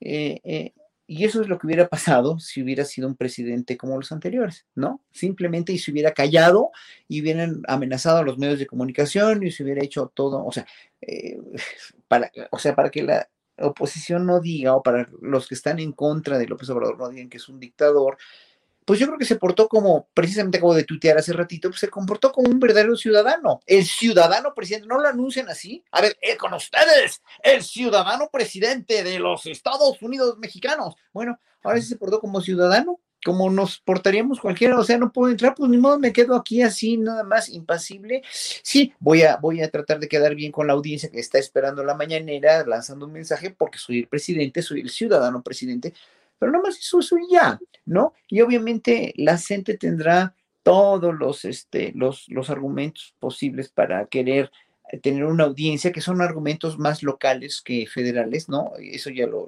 Y, además, coincido mucho contigo, Julio, en la, la videocharla que diste en la mañana, que cada vez estamos más polarizados y más divididos en una izquierda ciudadana a una izquierda eh, eh, mercenaria del voto, partidista, del voto, ¿no? Y de la, de la, de la, o sea, que queremos finalmente la izquierda que quiere eh, a priori el poder, ¿no? El per se, el poder, o que quiere ser izquierda simplemente sin tener en cuenta todas estas demandas populares o todas estas cuestiones en las que animalistas, en las que feministas, de adeveras en las que este, culturalistas, ¿no? La gente de la cultura, etcétera, estamos metidos desde hace años en la izquierda, periodistas como tú, etcétera, ¿no? O sea, es una izquierda que cada vez se está separando más de lo que implica el poder político de una izquierda mercenaria del voto. No, no digo que no los necesitemos, obviamente necesitamos de Morena, necesitamos de un movimiento, pero Morena se tiene que convertir en un partido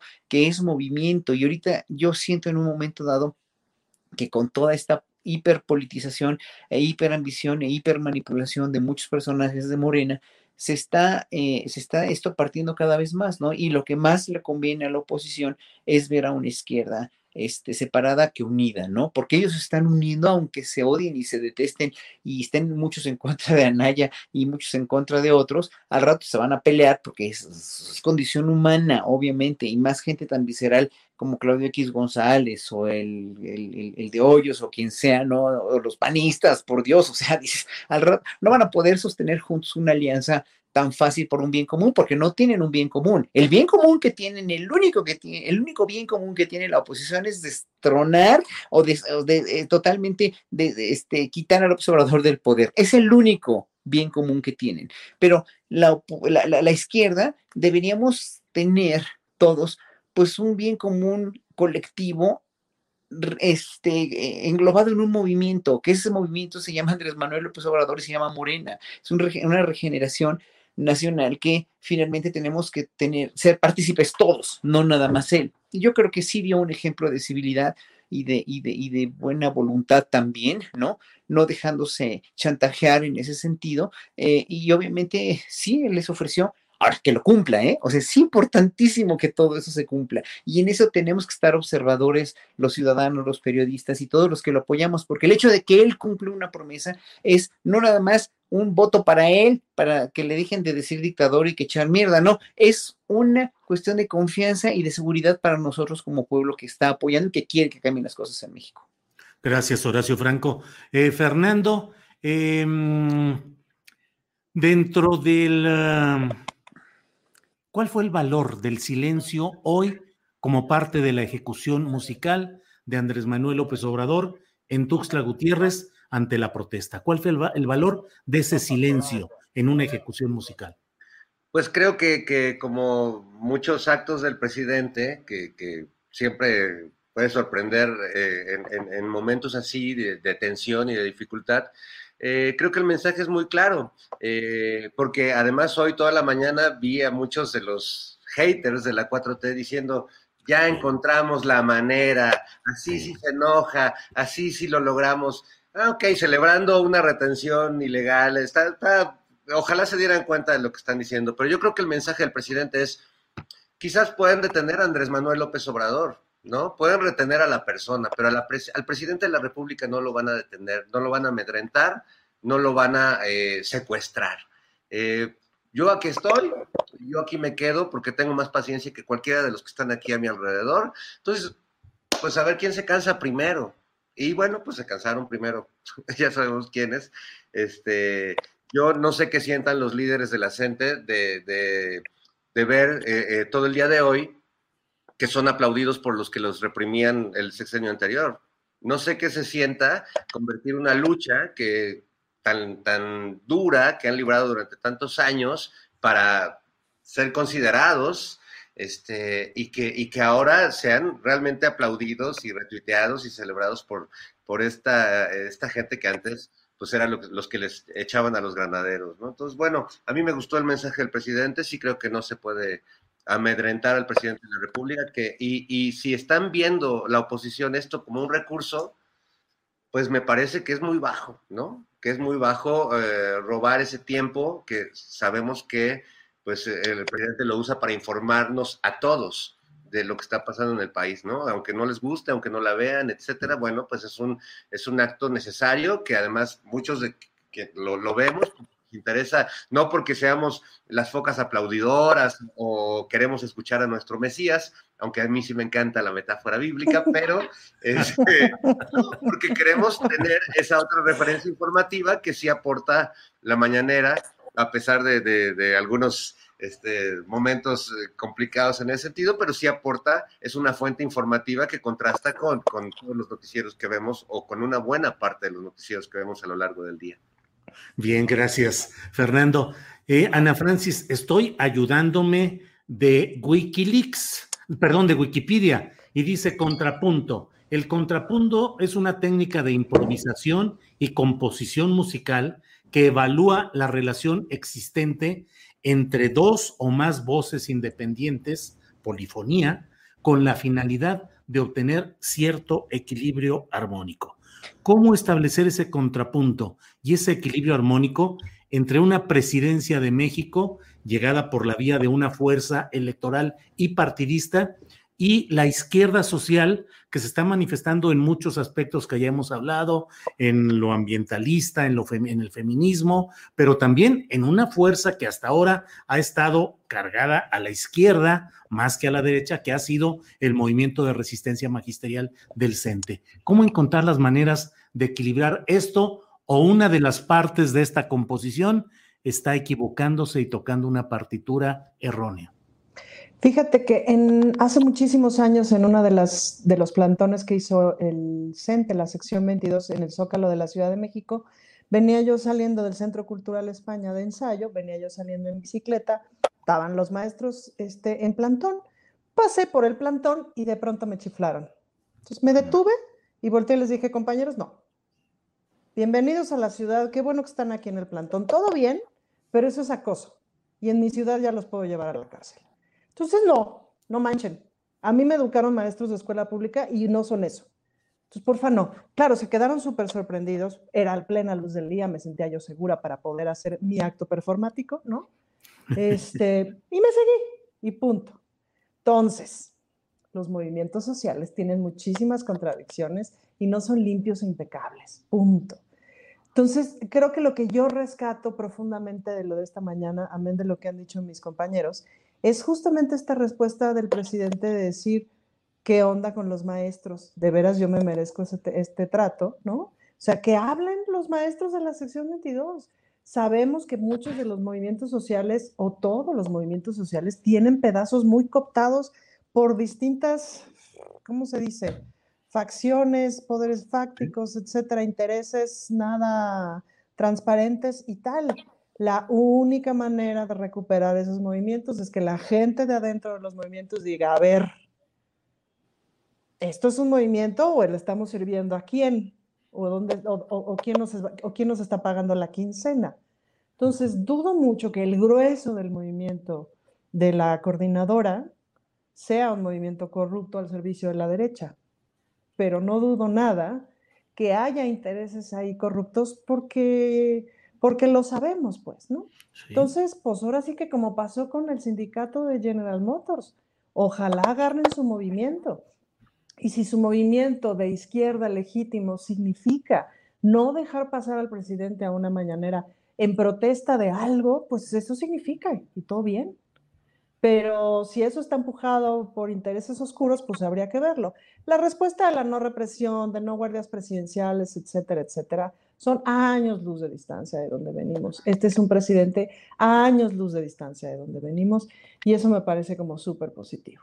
Pero de la misma manera, por ejemplo, ayer, justamente en esta reunión de pura chingueta que te comentaba, Ujú. este, una de las cosas que dijo eh, la doctora Sheinbaum fue, eh, eh, voy a parafrasearla, obvio, como que dentro de los feminismos y de los movimientos de mujeres tenemos que hacer un cuestionamiento serio al modelo económico. Es decir, sí tiene que estar la guía de los derechos humanos, sí tiene que estar, por supuesto, la guía de los derechos sexuales y reproductivos, que ha sido el instrumento principal por medio del cual a las mujeres nos han oprimido y tal, pero sí tenemos que tener un cuestionamiento al modelo económico, pues, ¿no? Y eso es un otro planteamiento feminista, es un otro planteamiento que hay que sumar al feminismo sí o sí, y no cae bien, pues, es un planteamiento revolucionario, pues, ¿no? ¿A qué me refiero con que no cae bien? A que implica una otra reflexión, implica una autocrítica hacia los movimientos feministas, implica una autocrítica hacia los financiamientos internacionales, implica un montón de reflexiones que no son cómodas. Entonces, bueno, pues hay una reflexión sindical nada cómoda, sanda- sindical y de movimientos de izquierda nada cómoda, que me parece que hay que hacer, pero bueno, toca, ¿no? Es decir, 2018, ah, vamos todos en bola, como sea. Ok, ahora, ¿quiénes somos tantas partes de este gran movimiento nacional y cómo empezamos a hacer estas preguntas nada cómodas? Gracias, Ana Francis. Bueno, pues estamos llegando a la gustada sección de los postrecitos en los cuales cada quien puede hacer invitación, reflexión, eh, lo que sea. Y, e invito a quienes nos están escuchando, porque después de esta mesa del más allá, vamos a tener una entrevista muy agradable ya de fin de semana y de viernesito con el ingeniero Taurino Galván, que cumple 30 años suministrando comida huasteca en San Luis Potosí, en la Fonda Huasteca. Entonces vamos a platicar de bocoles, de enchiladas eh, eh, huastecas, eh, de zacahuil, de todo. Así es que terminando esta mesa, hablaremos de comida huasteca. Entonces, bueno, Horacio, el postrecito, lo que tú quieras hacer de invitación, reflexión, lo que tú desees, por favor, Horacio. Híjole, es que hay muchas reflexiones que quisiera hacer, pero este, bueno, quiero invitar a que, a que lean el artículo que publiqué ayer en antier, en El Soberano sobre lo- la función de un agregado cultural, porque es para mí muy importante que la gente sepa, porque a raíz de lo de la agregaduría cultural, eh, este, con la propuesta de Brenda Lozano, la renuncia de Márquez, etcétera, se armó así como que toda una, una, una este, discusión en el, en el público mexicano, ¿no? En los ciudadanos, sobre si es o no necesario tener un agregado cultural, para qué sirven, etcétera, etcétera. Léanlo. En el Soberano ahí eh, escribí todas las funciones y qué es lo que tiene que hacer un agregado cultural y cuál es el perfil en realidad que se necesita para un agregado cultural. Este, y otra, pues bueno, este, otra reflexión final sobre, pues mira, ya, ya abordamos realmente casi todo, ¿no? Eh, necesitaremos abordar un poco más la próxima vez, si te pido, sobre las derechas y todo su, todo lo que, lo que implica, ¿no? Y para nosotros los ciudadanos de izquierda, lo que implica o el peligro que implica o cómo contrarrestar precisamente esos peligros que implican un posible encumbramiento de las derechas a, nivel mundial, que yo creo que es muy peligroso y es muy, este, y, y está a la vuelta de la esquina también, ¿no? Para manipular a la, a la población, etcétera. ¿Cómo podemos evitar eso? Otra, pues el, el regreso a clases, el mentado regreso a clases y las condiciones y las cuestiones sobre la pandemia y los, los chismes que se arman y las, las noticias falsas sobre esto. O sea, hay mucho de, lo- de, de qué hablar, pero pues yo creo que obviamente ahí tú, tú con tu noticiero cada, cada día y con las mesas tan interesantes que las veo siempre, tienen, tienen a bien pues discutir todo lo que se esté,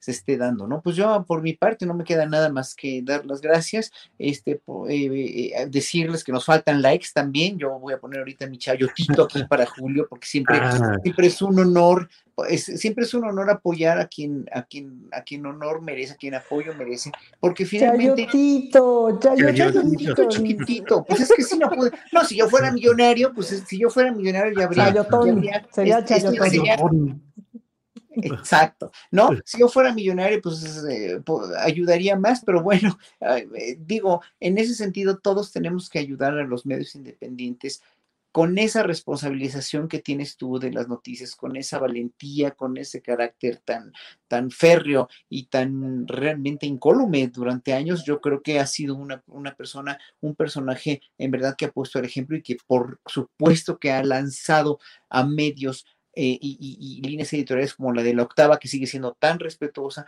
¿no? Y que ha influido mucho en el periodismo mexicano. Pues me despido ya nada más para que, este, no sé qué más tratar, pero bueno, pues muchas gracias por esta oportunidad y, y pues ya hasta la próxima.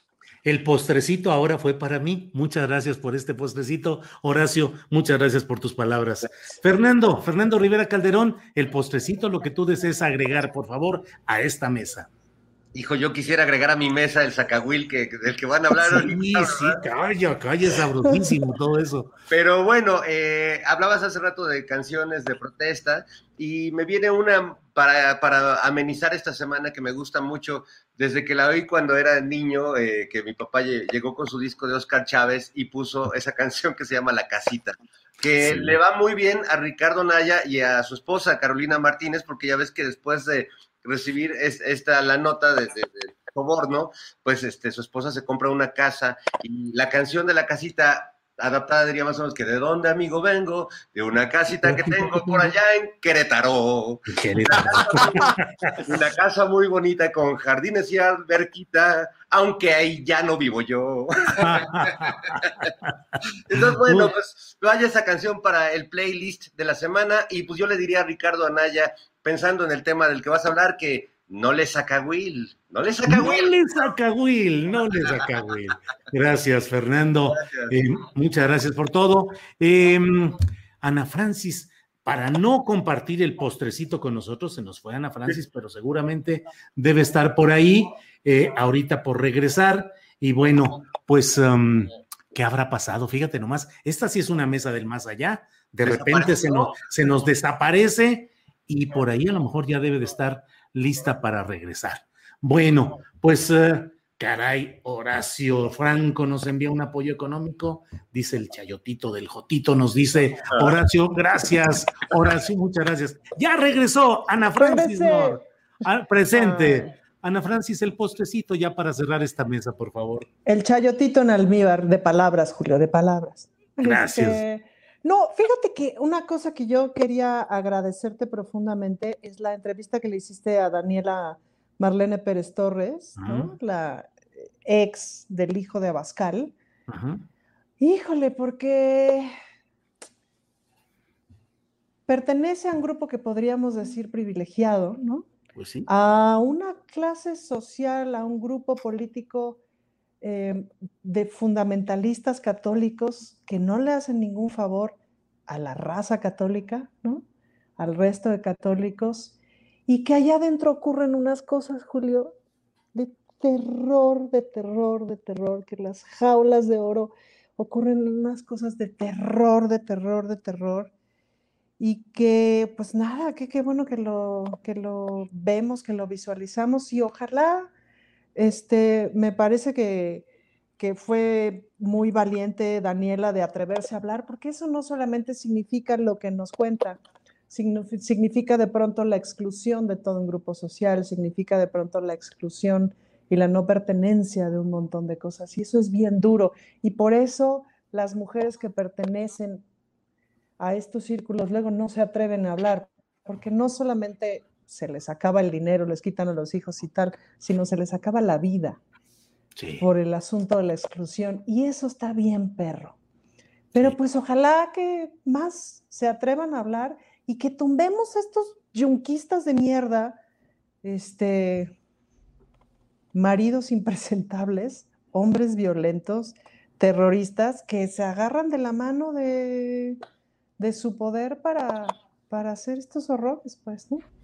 Entonces, pues eso, me quedo, digamos, como he, visto que además a partir como de, que estuvo en tu espacio, bueno, se ha ido replicando en unos otros espacios y qué bueno porque lo único que le puede salvar la vida a esa mujer, y cuando digo salvar la vida no es una metáfora, es justamente eh, pues el apoyo mediático. Sí, sí, sí. Gente que da susto, verdaderos gángsters, ¿no? Sí, así es, así es. Una entrevista difícil, Ana Francis, no? porque me ganó el sentimiento, digamos, humano más que la avidez periodística. Es decir, en entrevistas de ese tipo no me sale ser incisivo para sacar más y para tratar de que se den más datos y más cosas. No, dejo fluir el testimonio trato de precisar algunas Claro. cosas y ya no hay más que, que que uno quiera hurgarle o moverle, como en otras entrevistas, que se vale, Sí, lo claro. político es otra circunstancia, pero ante una, un testimonio como este que tuvimos la oportunidad de dar a conocer en el programa, pues la verdad es que se queda uno también, eh, pues eh, a veces petrificado ante todo ese horror, como tú bien dices, de todo lo que sucede ahí. Pues eh, Horacio, Fernando, Ana Francis, muchas gracias y espero que nos veamos el próximo viernes en otro episodio de las mesas del más allá. Gracias a los tres. Uh. Adiós. Gracias. Bien, les recuerdo que en unos eh, segundos estaremos con Taurino Galván para que nos hable de la Fonda Huasteca y también vamos a retomar la comunicación con el vocero de eh, la sección 7 de la Coordinadora Nacional de Trabajadores de la Educación para eh, precisar lo que, lo que quedó pendiente en el cual le preguntábamos si ellos habían decidido hacer una valla para que el presidente entrara a la zona militar donde se iba a realizar la reunión de seguridad y la conferencia de prensa. Ojalá y tengamos la oportunidad de eh, contactar nuevamente a quien nos dijo que sí. Esperamos que así se haga en unos minutitos más. Pero mire, vamos a esta parte sabrosita de un viernes. Ya estamos de salidita. Y bueno, eh, vamos a hablar sobre 30 años del Rincón Huasteco en San Luis Potosí. Para ello está el ingeniero Taurino Galván, a quien saludo con gusto. Taurino, buenas tardes. Hola, ¿qué tal, Julio? Buenas tardes. Pues aquí ya, ya estoy listo para hablar de, de las delicias de Rincón Huasteco.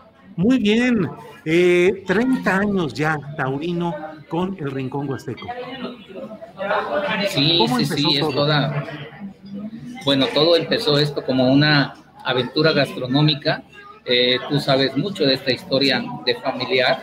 Eh, yo conocí a Hilda en el año, bueno, en el año 91 hacíamos planes por abrir este negocio y bueno, pues ya cuando abrí, habíamos abierto en el 92, en el 92 ya caray, pues aquí ya le invertimos entonces decidimos casarnos. Este, antes de abrir el restaurante Rincón Huasteco, pues ya estaba, ya éramos novios, entonces iniciábamos como, como una aventura, como te digo, una aventura gastronómica que hoy se vuelve toda una historia de vida.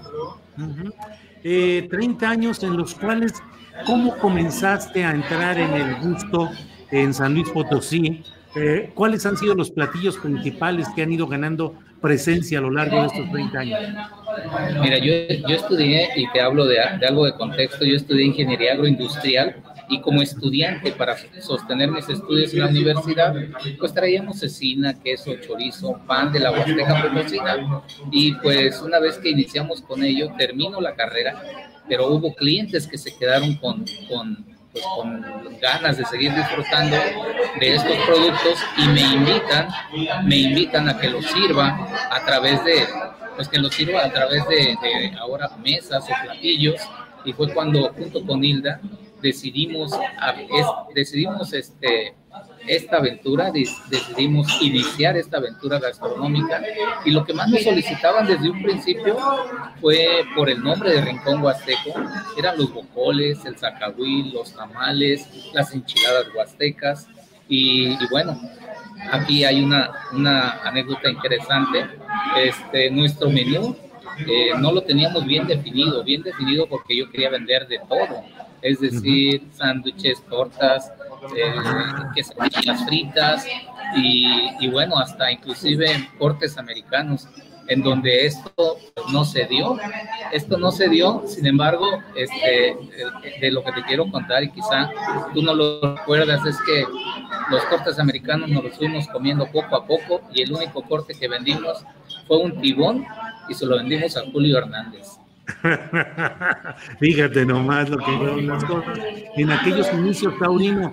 Eh, ¿Cómo ha ido? Porque además tú has tenido mucha presencia en los medios de comunicación de San Luis Potosí, en televisión, con recetas, con recomendaciones. ¿Cómo, cómo percibe la gente la cocina huasteca? ¿Cómo la recibe? ¿Cómo ha ido avanzando ese gusto por la cocina huasteca? Mira, aquí la verdad es que todo lo que hacemos, eh, nosotros mismos somos los que probamos estos platillos, nosotros degustamos de estos platillos. Entonces, si lo vamos a degustar, si lo vamos a probar, lo hacemos con la mejor de las intenciones, puesto que teníamos la, la perspectiva de que si no se vendía, pues alguien se lo tiene que consumir. Entonces nosotros somos los principales consumidores de ello. Y gracias también a esto, como tú lo has mencionado, hemos tenido las visitas de muchas personalidades, hemos tenido la visita de muchos deportistas olímpicos, artistas, eh, periodistas también y del medio político pues también, ¿no? Eh, esto nos ha dado la oportunidad de hacer cada día lo mejor de lo mejor y ello es lo que nos ha mantenido en el gusto de todo el público. En lo personal, ¿qué es lo que más te gusta de la comida huasteca? En lo personal, lo que más me gusta es el zacahuil. El zacahuil lo disfrutamos de lunes a viernes, sábados y domingos y días festivos. ¿eh? ¿Qué es el zacahuil? ¿Qué es el zacahuil para quienes no, para quienes no, no lo conocen? ¿Qué es? Sí, el zacahuil, este, bueno, pues ya se va a perder ahorita la, digamos en este caso el, comentario del señor Fernando, pero el zacahuil es un tamal, lleva los mismos ingredientes de un tamal, solo que el peso o el zacahuil más pequeño que nosotros elaboramos es para 40 personas. Es un zacahuil grande, es un zacahuil que a diferencia del tamal, este va horneado, este se hornea eh, otra de la diferencia es que toda la masa va enchilada. Eh, el peso, como les comentaba, el más pequeño es para 40 personas y la cocción dura 12 horas en un horno tradicional. Esta es otra de las diferencias, el tiempo de cocción, mientras que un tamal, su cocción es de una hora y media a dos horas aproximadamente. Pero son exactamente, exactamente los mismos ingredientes. Eh, Taurino, em, durante todo este tiempo, ¿has hecho alguna innovación? Es decir, ¿hay eh, cocina huasteca gourmet o de autor o te has apegado a las tradiciones huastecas en absoluto? Eh, aquí como te comentaba, te comentaba, este, nosotros, yo en un principio tenía un menú muy abierto, en donde, en donde los clientes empezaron a pedirnos exclusivamente comida huasteca. Entonces, uno de mis dilemas fue, no dilemas, una de mis, de mis eh, convicciones fue escuchar la voz del cliente. Y escuchar la voz del cliente nos llevó a tener precisamente perfeccionar alguna receta del bocol, alguna receta no del zacahuil, pero por ejemplo hoy, por cuestiones o tendencias de, de sabor, lo que he estado haciendo es algún zacahuil vegano, por ejemplo, tamales veganos, bocoles también veganos, productos que hoy en día los tenemos como, la verdad, ya se van posicionando muy bien en, el mercado potosino y, y, bueno, la verdad nuestra clientela también este, los ha aceptado favorablemente bien. Taurino, ¿dónde está ubicado el Rincón Huasteco y dónde pueden asomarse a algún tipo de página de Facebook, de YouTube, no sé, de Twitter, las coordenadas en redes sociales para que quienes quieran conocer el trabajo que tú realizas. Claro que sí. Mira, estamos, nuestra dirección en San Luis Potosí es Cuauhtémoc 232 y estoy exactamente frente a las oficinas administrativas del Seguro Social. Nuestras redes sociales, eh, Facebook es Rincón Huasteco de San Luis Potosí, en Instagram como Rincón Huasteco, si requieren más información de lo que nosotros estamos haciendo, estamos en www.rinconhuasteco.com y tenemos un canal de YouTube para todas las personas que quieran aprender, conocer algún secreto de la cocina huasteca. Estamos en un canal de YouTube que se llama Cocina Tradicional de la Huasteca Potosina. Oye, Taurino, tanto tiempo metido en la cocina huasteca, ¿qué te ha enseñado esa cocina? o qué has aprendido como vivencia? Lo que más me ha gustado, lo que más me ha gustado es ver las generaciones de personas que nos han visitado aquí. En un principio de estos 30 años, de estos 30 años me ha gustado ver a personas que en su momento vinieron como novios, después como matrimonio, después con sus hijos, posteriormente esos hijos hoy en día vienen con los con los hijos, es decir, con los nietos de esa primera generación. Y algo que me ha gustado mucho es el trato y la cordialidad con que puedo platicar con mis comensales. Taurino, ¿y cómo le ha ido a la cocina huasteca frente a las elaboraciones comerciales de tipo extranjero, eh, pizza, hamburguesa, hot dog, todo esto? ¿Cómo sobrevive o cómo se mantiene la cocina huasteca frente a esos productos? Mira, yo, yo creo que la cocina huasteca y en general la cocina mexicana nos ha permitido o nos permite ser un vínculo de unión de toda la familia mexicana, de todas las familias huastecas, porque sábados, domingos, días festivos, eh, las personas, eh, los mexicanos, pues pocas veces vamos a festejar con, con comida extranjera. Y en este caso, nuestras raíces salen siempre triunfantes al servir cazueladas, al servir barbacoas, al servir zacahuil, al servir tamales, que lo tenemos muy arraigado con las posadas, que lo tenemos muy arraigado con, con, las, con la religión, en el caso de la, de la cuaresma, que tenemos platillos típicos o propios de la cuaresma, así como las festividades navideñas.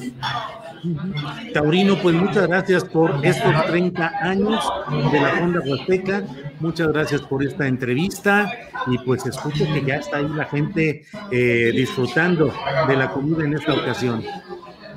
Sí, así es. Este, es el momento en que algunos comensales se han acercado y de antemano les pido una disculpa. Ya no me, ya no me moví de este lugar. ¿Por qué? Pues porque la verdad es que eh, a veces no esperábamos a los comensales. Hoy por una situación también de cuidado de estar controlando la entrada este, por cuestiones de pandemia, esto nos permite distribuir bien nuestra área favorablemente, favorablemente las familias salen a consumir. Y yo les agradezco, la verdad, muchísimo por, por la visita que tienen a Rincón Huasteco y te agradezco también por esta llamada, por esta entrevista que nos haces a nosotros como empresa gastronómica de, de la Huasteca Potosina. Pues Taurino, muchas gracias y seguimos ahí atentos. Ojalá pronto tengamos la oportunidad de ir a disfrutar ahí unas enchiladas huastecas con eh, salsa verde de la más picosa y con algunos agregados de todo lo que hay ahí. Muchas gracias. a, a sus órdenes, un saludo y un abrazo a todos. Gracias. Hasta luego. Gracias. Ha sido Taurino Galván. Le agradecemos por los 30 años de esta comida huasteca en San Luis Potosí. Está enfrente de las oficinas del Seguro Social y a una cuadra, dos cuadritas chiquitas de la Facultad de Derecho de la Universidad Autónoma de San Luis Potosí. Bueno, vamos a ir ahora con esta entrevista que no pudimos eh, culminar satisfactoriamente eh, con Héctor Gutiérrez, vocero de la sección 7 de los maestros, los trabajadores de la educación de Michoacán, específicamente eh, afiliados a la Coordinadora Nacional de Trabajadores de la Educación, la CENTE. Eh, Héctor, buenas tardes. Buenas tardes, buenas Julio, tardes. buenas tardes. Sí. Héctor, bueno, pues la tecnología nos jugó una mala pasada, pero ya estamos en contacto y me quedé en la pregunta de que me parecía entender que habías dicho que los eh, quienes estaban hoy en la mañana afuera de la zona militar le habían ofrecido al presidente de la República hacer una valla para que entrara a esta reunión que tenía de seguridad nacional y luego la mañanera. ¿Así fue o lo percibí mal? A ver, te solo este, preciso una, una situación que mencionaste ahorita. Somos de la sección 7 de Chiapas, no de Michoacán. Ah, sí, Este, sí, perdón, perdón. Es que estaba eh, leyendo también la respuesta de Lev Velázquez de Michoacán, que dice que él no sabe qué respondan los de los de Chiapas, pero que ellos no tienen intereses o son movidos por intereses, como dijo el presidente de la República. Perdón. Sí, adelante, Héctor. Bueno, este, en esa, en esa pregunta, Julio, déjame decirte que te comentaba hace un rato, el, el- el equipo de logística del presidente nos decía que si había posibilidades de que el presidente se bajara, que se hiciera una valla, etcétera, etcétera, para que pudiera llegar caminando, porque no solo estábamos nosotros, sino que había una serie de manifestantes, una serie de organizaciones, de grupos que llegaron a la mañanera a también este, a decir sus, sus, las situaciones que los aquejan, ¿no? Porque es una, la sociedad es plural y bueno, en ese sentido había mucha gente y también había otros, otros actores. Nosotros dijimos que no había ningún problema, que el planteamiento era concreto, queríamos acercarnos al presidente para entregarle una solicitud de este, audiencia y que pudiera escucharnos y atendernos en una mesa. Héctor, el propio presidente ha dicho hoy, continuando con su gira por Chiapas, ha dicho que no son los modos, que no, y también dijo que él se preguntaba si era lo adecuado tratar al presidente López Obrador de esa manera. ¿No ha sido un aliado de la lucha magisterial del CENTE el presidente López Obrador y no merecería un trato distinto?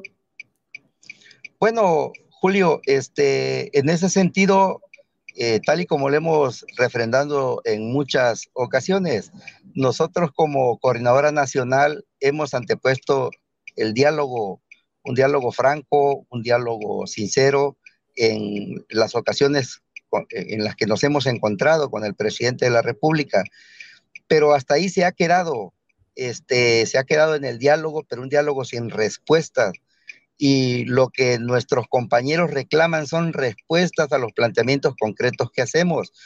Ahora, que este, en esta situación que se da eh, eh, con todo el revuelo que causa la llegada del presidente y que eh, se un tanto se este, obstaculiza el tránsito para poder llegar, bueno, esas son circunstancias que se dan en un evento de esta naturaleza pero este, eh, no, no, no está en nosotros esa circunstancia de anteponer primero lo, el asunto de cómo se está manejando en la prensa, de bloquear, de, de, secuestrar. Absolutamente no, no en ese sentido.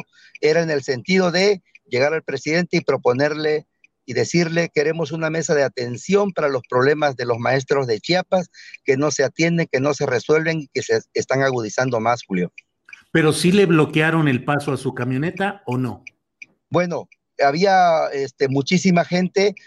So, este, quiero decir que la camioneta se detuvo, lógicamente.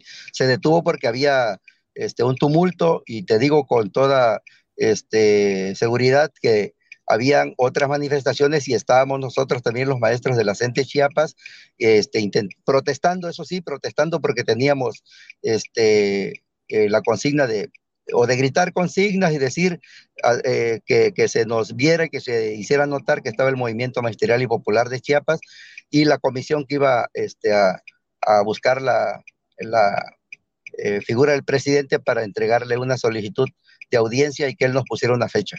Héctor, entonces, ¿reivindican o se deslindan como sección 7 del CENTE en Chiapas de este bloqueo al vehículo presidencial? Es decir, lo reivindican como una acción propia o se deslindan de ella? No, Julio, este, nosotros, digo que ahí están las, ah, están las evidencias, nosotros reivindicamos este, nuestro movimiento, reivindicamos nuestras exigencias, reivindicamos los planteamientos de, una este, exigencia de respuestas concretas a nuestras demandas el objetivo no era bloquear al presidente, no era obstaculizar de ninguna manera. luego se dieron las cosas así porque había muchísima gente también.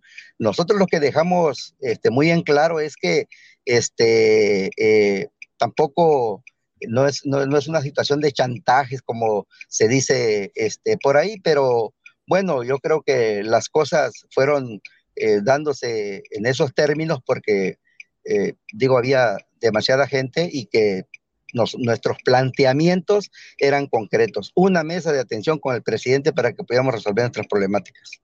Ajá. Eh, el presidente de la República continúa con su gira por Chiapas.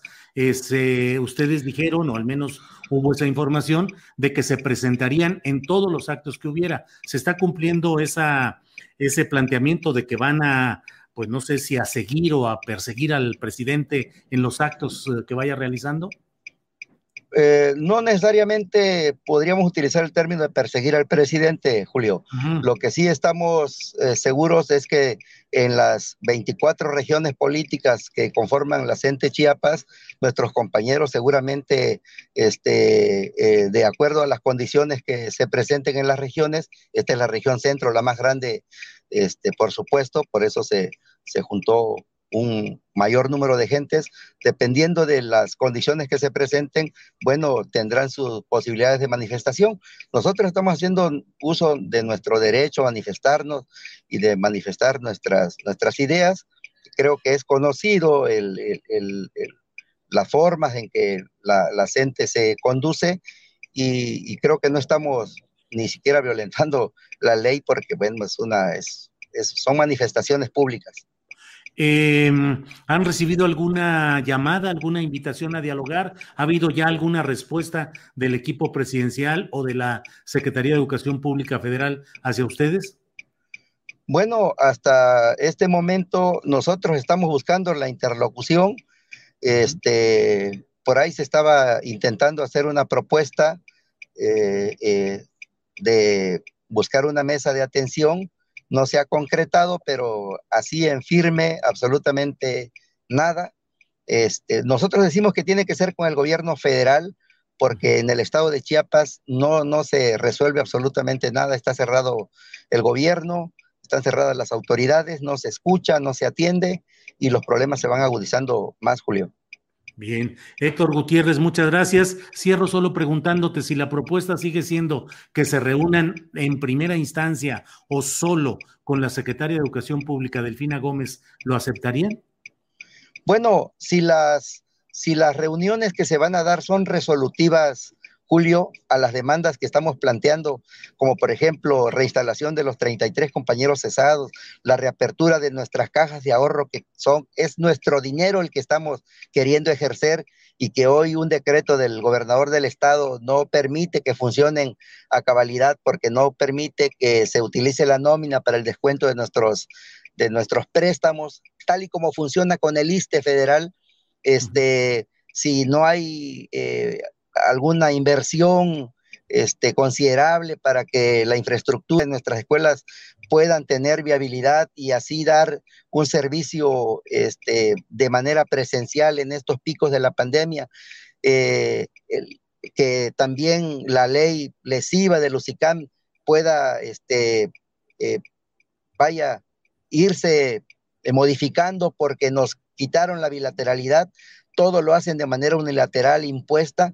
Si esas eh, mesas de atención con la secretaria con quien designe el presidente se dan y se resuelven los problemas, nosotros estamos en la mejor disposición, Julio. Un diálogo abierto. Héctor Gutiérrez, pues seguiremos en contacto y estaremos atentos a lo que suceda en Chiapas, en lo que ha sucedido en estos días y lo que venga más adelante. Así es que muchas gracias por la oportunidad de retomar la llamada y de precisar algunos puntos, Héctor. Gracias, Julio. Un abrazo. Igualmente, que estés muy bien. Muchas gracias. Bueno, pues ha sido ya retomar esta llamada. Ahí está lo que nos dice Héctor Gutiérrez, vocero de la sección 7 de la Coordinadora Nacional de Trabajadores de la Educación en Chiapas. Pero bueno, vamos ahora con Adriana Buentello para tener actualización informativa. Adriana, ya casi estamos al final del programa, pero ¿qué nos tienes ya en este tramo final, Adriana? Pues, pues ni se emocionen porque todavía nos falta mucho, ¿eh? Hay mucha información, Julio. ¿Qué crees? Bueno, vamos a tener datos interesantes sobre esta plenaria de Morena, Julio, porque en, aquí se dio mucha información. Eh, primero vamos a empezar con el caso eh, precisamente de Alonso Ancira. Durante esta plenaria durante, eh, del grupo parlamentario de Morena, eh, Alejandro Gertz Manero, el fiscal general de la República, Julio, afirmó que en el caso contra el empresario Alonso Ancira, eh, expropietario de Altos Hornos de México, podría reabrirse el caso ya que pues todavía no cumple el acuerdo con la autoridad judicial. Recordó, eh, Julio, que en primera, la fiscalía no estuvo de acuerdo con ese acuerdo reparatorio, pero también que no se cancelaría por completo eh, los, eh, las imputaciones en su contra, sino que estarían en espera precisamente de ver que se cumplieran estos acuerdos. Y eh, también recordar que hoy se llevó a cabo la audiencia de Emilio Lozoya y un juez ah. autorizó tres meses de prórroga para definir el proceso contra el exdirector de Pemex y exhortó a las partes a tratar de cerrar el acuerdo con la Fiscalía General de la República que le permita evitar ir a juicio por los casos Odebrecht y agronitrogenados. Y también eh, terminando esta participación en la plenaria de eh, Morena, Julio, el titular de la UIF, de la Unidad de Inteligencia Financiera, Santiago Nieto, confirmó que está en proceso de integrar la información que dio Emilio Lozoya Austin, exdirector de Pemex, sobre los expresidentes Felipe Calderón Hinojosa y Enrique Peña Nieto por su presunta vinculación con el pago de sobornos para la aprobación de la reforma energética en el sexenio priista. Pero Julio, ojo, porque también habló sobre los procesos contra Pío López Obrador y David León y también negó que las cuentas del ex candidato presidencial Ricardo Anaya estén congeladas. Vamos a escuchar. En todo el caso en particular, eh, hubo ayer una audiencia con, en donde la Fiscalía General de la República y la UIF comparecimos ante, los, ante el juzgado. Eh, en este momento fue diferida esa eh, audiencia para efecto de que se pueda formular la imputación eh, por parte de la Fiscalía General de la República. La unidad continúa con la investigación en este momento. Eh, tenemos eh, la instrucción del presidente López Obrador, y como siempre, de actuar sin filias ni fobias. no se trata de ninguna persecución de corte político y lo que se hará es, ante requerimiento de la Fiscalía General de la República, entregar la información correspondiente. respecto al tema de los expresidentes, como se sabe, fueron eh, denunciados en el escrito presentado por el señor Lozoya ante la Fiscalía General de la, de la eh, República y estamos nosotros en proceso todavía de integración de, de, la, información para efecto de que eh, se tomen las decisiones por parte de las autoridades competentes. ¿Todavía no le han congelado las, cuentas? No, en, en, este momento no. Nosotros seguimos trabajando en las investigaciones porque requerimos de tener los indicios suficientes para poder actuar en consecuencia. Respecto al, caso de los eh, eh, hermanos del presidente, el, presidente López Obrador conmigo fue muy claro, si había algún tipo de irregularidad que se hiciera el conocimiento de las autoridades competentes, le hemos entregado información tanto al Instituto Nacional Electoral como a la Fiscalía Especializada en Delitos Electorales eh, respecto a Pío López Obrador y respecto a David León. Eh, se cumplió con, esto, con la instrucción en virtud de que no puede eh, existir, de con la posición del presidente de la República, ningún espacio eh, de impunidad. Ahora, quien va a decidir si hay una irregularidad o no de corte electoral será el Instituto Nacional Electoral y será evidentemente la Fiscalía Especializada en Delitos Electorales. Y respecto al tema de Anaya, el, eh, la UIF no tiene la facultad para asegurar bienes inmuebles, solamente cuentas. Eso le corresponderá en todo caso a la Fiscalía General de la República. Bueno, Julio y bueno, tenemos más información. El día de ayer por la noche, el Instituto Nacional de Migración dio a conocer que Ricardo Anaya Cortés salió del país en un vuelo privado el pasado 5 de julio desde el Aeropuerto Internacional de Reynosa, Tamaulipas. Además, indicó que ninguna autoridad ha solicitado alerta migratoria en contra del ex candidato presidencial acusado de recibir sobornos por parte del gobierno de Enrique Peña Nieto para aprobar la reforma energética. Y en eh, esta, precisamente en este evento em, de Morena, la bancada de este partido formalizó su propuesta y designó a Olga Sánchez Cordero como su candidata para presidir el Senado a partir del primero de septiembre. A mano alzada, a petición de su coordinador Ricardo Monreal, se aprobó la propuesta de manera unánime tras la declinación de cuatro aspirantes. Sánchez Cordero destacó que se deben aprobar algunas leyes pendientes para sacar adelante la agenda de la cuarta transformación y elogió de esta forma el papel que ha desempeñado Ricardo Monreal. Vamos a escuchar nombre del grupo parlamentario, si ustedes me permiten, la generosidad de las cuatro aspirantes a presidir la mesa directiva, que junto con las aspirantes que hagamos formalmente la propuesta que les hago, votemos formalmente como primer evento de esta plenaria. Les propongo a las senadoras y senadores que nuestra próxima presidenta de la mesa directiva sea la senadora Olga Sánchez Cordero. Si, ustedes están de acuerdo, expresémoslo a mano alzada. Por favor. Como ve el público que nos ve a través de las redes y del canal del Congreso y a través de los medios de comunicación que nos acompañan, es por unanimidad. Haré mi mejor esfuerzo. Dedicaré todo mi tiempo, toda mi experiencia. Primero, para que podamos procesar o terminemos de procesar el marco normativo, constitucional y legal que consolida la cuarta transformación que encabeza el señor presidente Andrés Manuel López Obrador. Nuestro coordinador, el senador Ricardo Monreal, hace un momento le decía yo, mi querido Ricardo, tú te legitimas día a día como el gran líder de esta bancada, te legitimas por tus acciones, por tu institucionalidad.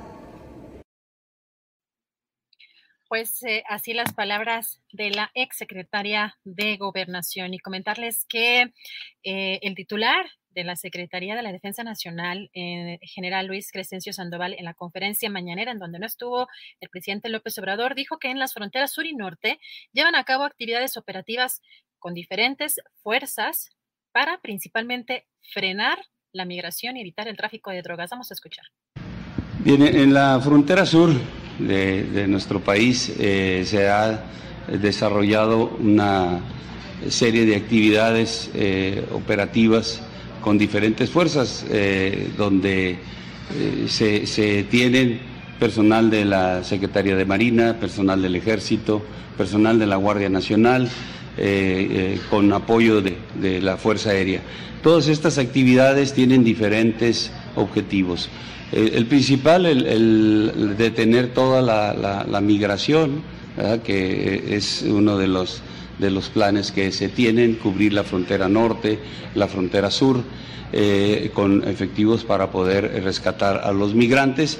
En esta actividad se han hecho eh, rescates importantes eh, de, estos migrantes. Eh, y a la par de esta, de esta función, de esta misión que cumplen las fuerzas, también se, evita eh, o se busca evitar el tráfico de drogas eh, este, por, por, tierra y por aire. Tenemos también por parte de la Fuerza Aérea todo un cubrimiento del espacio aéreo nacional y principalmente aquí en el estado donde se tienen aeronaves, se tienen radares, se tienen fuerzas eh, aerotransportadas que actúan sobre la, delincuencia organizada. Entonces, estas acciones han hecho que quizá el paso se les dificulte a, a, a estas delincuentes y este, eh, detienen o se detiene toda lo que va a pasar por tierra en la parte fronteriza y bueno, eh, ha, habido algunos incidentes ahí de grupos delictivos en, Guatemala. Y el gobernador de Chiapas, Rutilio Escandón, aseguró en esta conferencia mañanera que se han ido resolviendo los diferentes conflictos sociales a través del diálogo, como lo aprendieron del presidente López Obrador, y puso de ejemplo las zonas de Panteló, Venustiano Carranza, Aldama y Chenaló. Escuchemos. Hay que decirlo también. En Chiapas tenemos problemas y conflictos sociales pero a la fecha se han ido resolviendo. Conflictos en Panteló, por ejemplo, que se va caminando bien, en Venustiano Carranza y también conflictos en, aquí en este municipio de Venustiano Carranza de más de 50 años, igual que los conflictos de Aldama y Chénalo pero insistimos nosotros en resolverlos con diálogo, diálogo y más diálogo. Y eso lo aprendimos del ejemplo de un patriota que es el presidente Andrés Manuel López Obrador. Julio, pues esto es algo de lo más relevante. Eh, sin duda, no sé cómo ves, Julio, me llamó la atención eh, cómo el, lenguaje corporal y, también eh, los halagos por parte de Olga Sánchez Cordero, la doctora Olga Sánchez Cordero, em, para con el senador Ricardo Monreal, muy, muy particular la, forma de dirigirse a Monreal, ¿no crees, Julio? Sí, bueno, pues en política ya sabes que las apariencias son importantes y desde luego que si el encargo de la eh, abogada, de la jurisperita eh, Sánchez Cordero, es el de ir a empezar a, un desplazamiento del poder de eh, Ricardo Monreal, pues lo primero que tiene que hacer es no mostrarlo y por el contrario exhibir una muy buena relación, que es lo que ella, digo, hay fotografías donde están dando abrazos fraternos, eh, el propio vi en, el video que, colocamos donde eh, Ricardo Monreal la contiene para que no salga ella rápidamente a agradecer porque no se había cumplido todavía el proceso de poner a votación y declararla electa. Entonces, esas son las cosas que siendo ella una especialista en derecho, la, señora Sánchez Cordero, pues se va a topar con un viejo lobo de mar que es eh, Ricardo Monreal, que tiene años en la vida legislativa como diputado, como senador, como diputado, como senador, y bueno, pues ahí eh, quien tiene el control operativo y quien conoce los detalles y las marrullerías, pues es Ricardo Monreal. Así es que ya veremos si la señora Sánchez Cordero llega ahí para desplazar realmente a Monreal o se acomide y pues hay un reparto de responsabilidades y no pase nada políticamente. En fin, pues Adriana, muy interesante todo este día que nosotros pensábamos que iba a ser eh, más tranquilo y ¡zas! Así es, Adriana, pero muy bien todo. Gracias por la producción, por el trabajo, por la información, la coconducción gracias a la tripulación astillero, gracias a la audiencia que nos acompañan y ahí seguimos adelante preparándonos para la próxima emisión el próximo lunes, Adriana. Pues así es, Julio. Yo quiero agradecer particularmente a Sol Ángel, que nos ha tenido mucha paciencia en la, en la operación. de verdad que ha sido maravillosa eh, para poder llevar a cabo todas estas maniobras en, en, estos momentos, en estos últimos días o en estas últimas semanas, Julio. Y nos estamos preparando también para el próximo lunes, para la próxima semana. Que disfruten su fin de semana. Cuídense mucho porque todavía hay, recordemos, una nueva variante ya aquí en la Ciudad de México y en algunas zonas de la República de esta pues de este, de este virus, así que hay que cuidarse, a seguirse cuidando mucho, Julio, y que tengan buen fin de semana.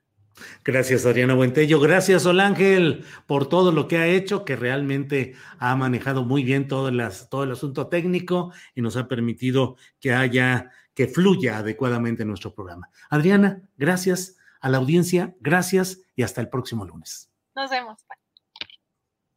Para que te enteres del próximo noticiero, suscríbete y dale follow en Apple, Spotify, Amazon Music, Google o donde sea que escuches podcast. Te invitamos a visitar nuestra página julioastillero.com. Even on a budget, quality is non-negotiable. That's why Quince is the place to score high-end essentials at 50 to 80% less than similar brands. Get your hands on buttery soft cashmere sweaters from just 60 bucks, Italian leather jackets, and so much more.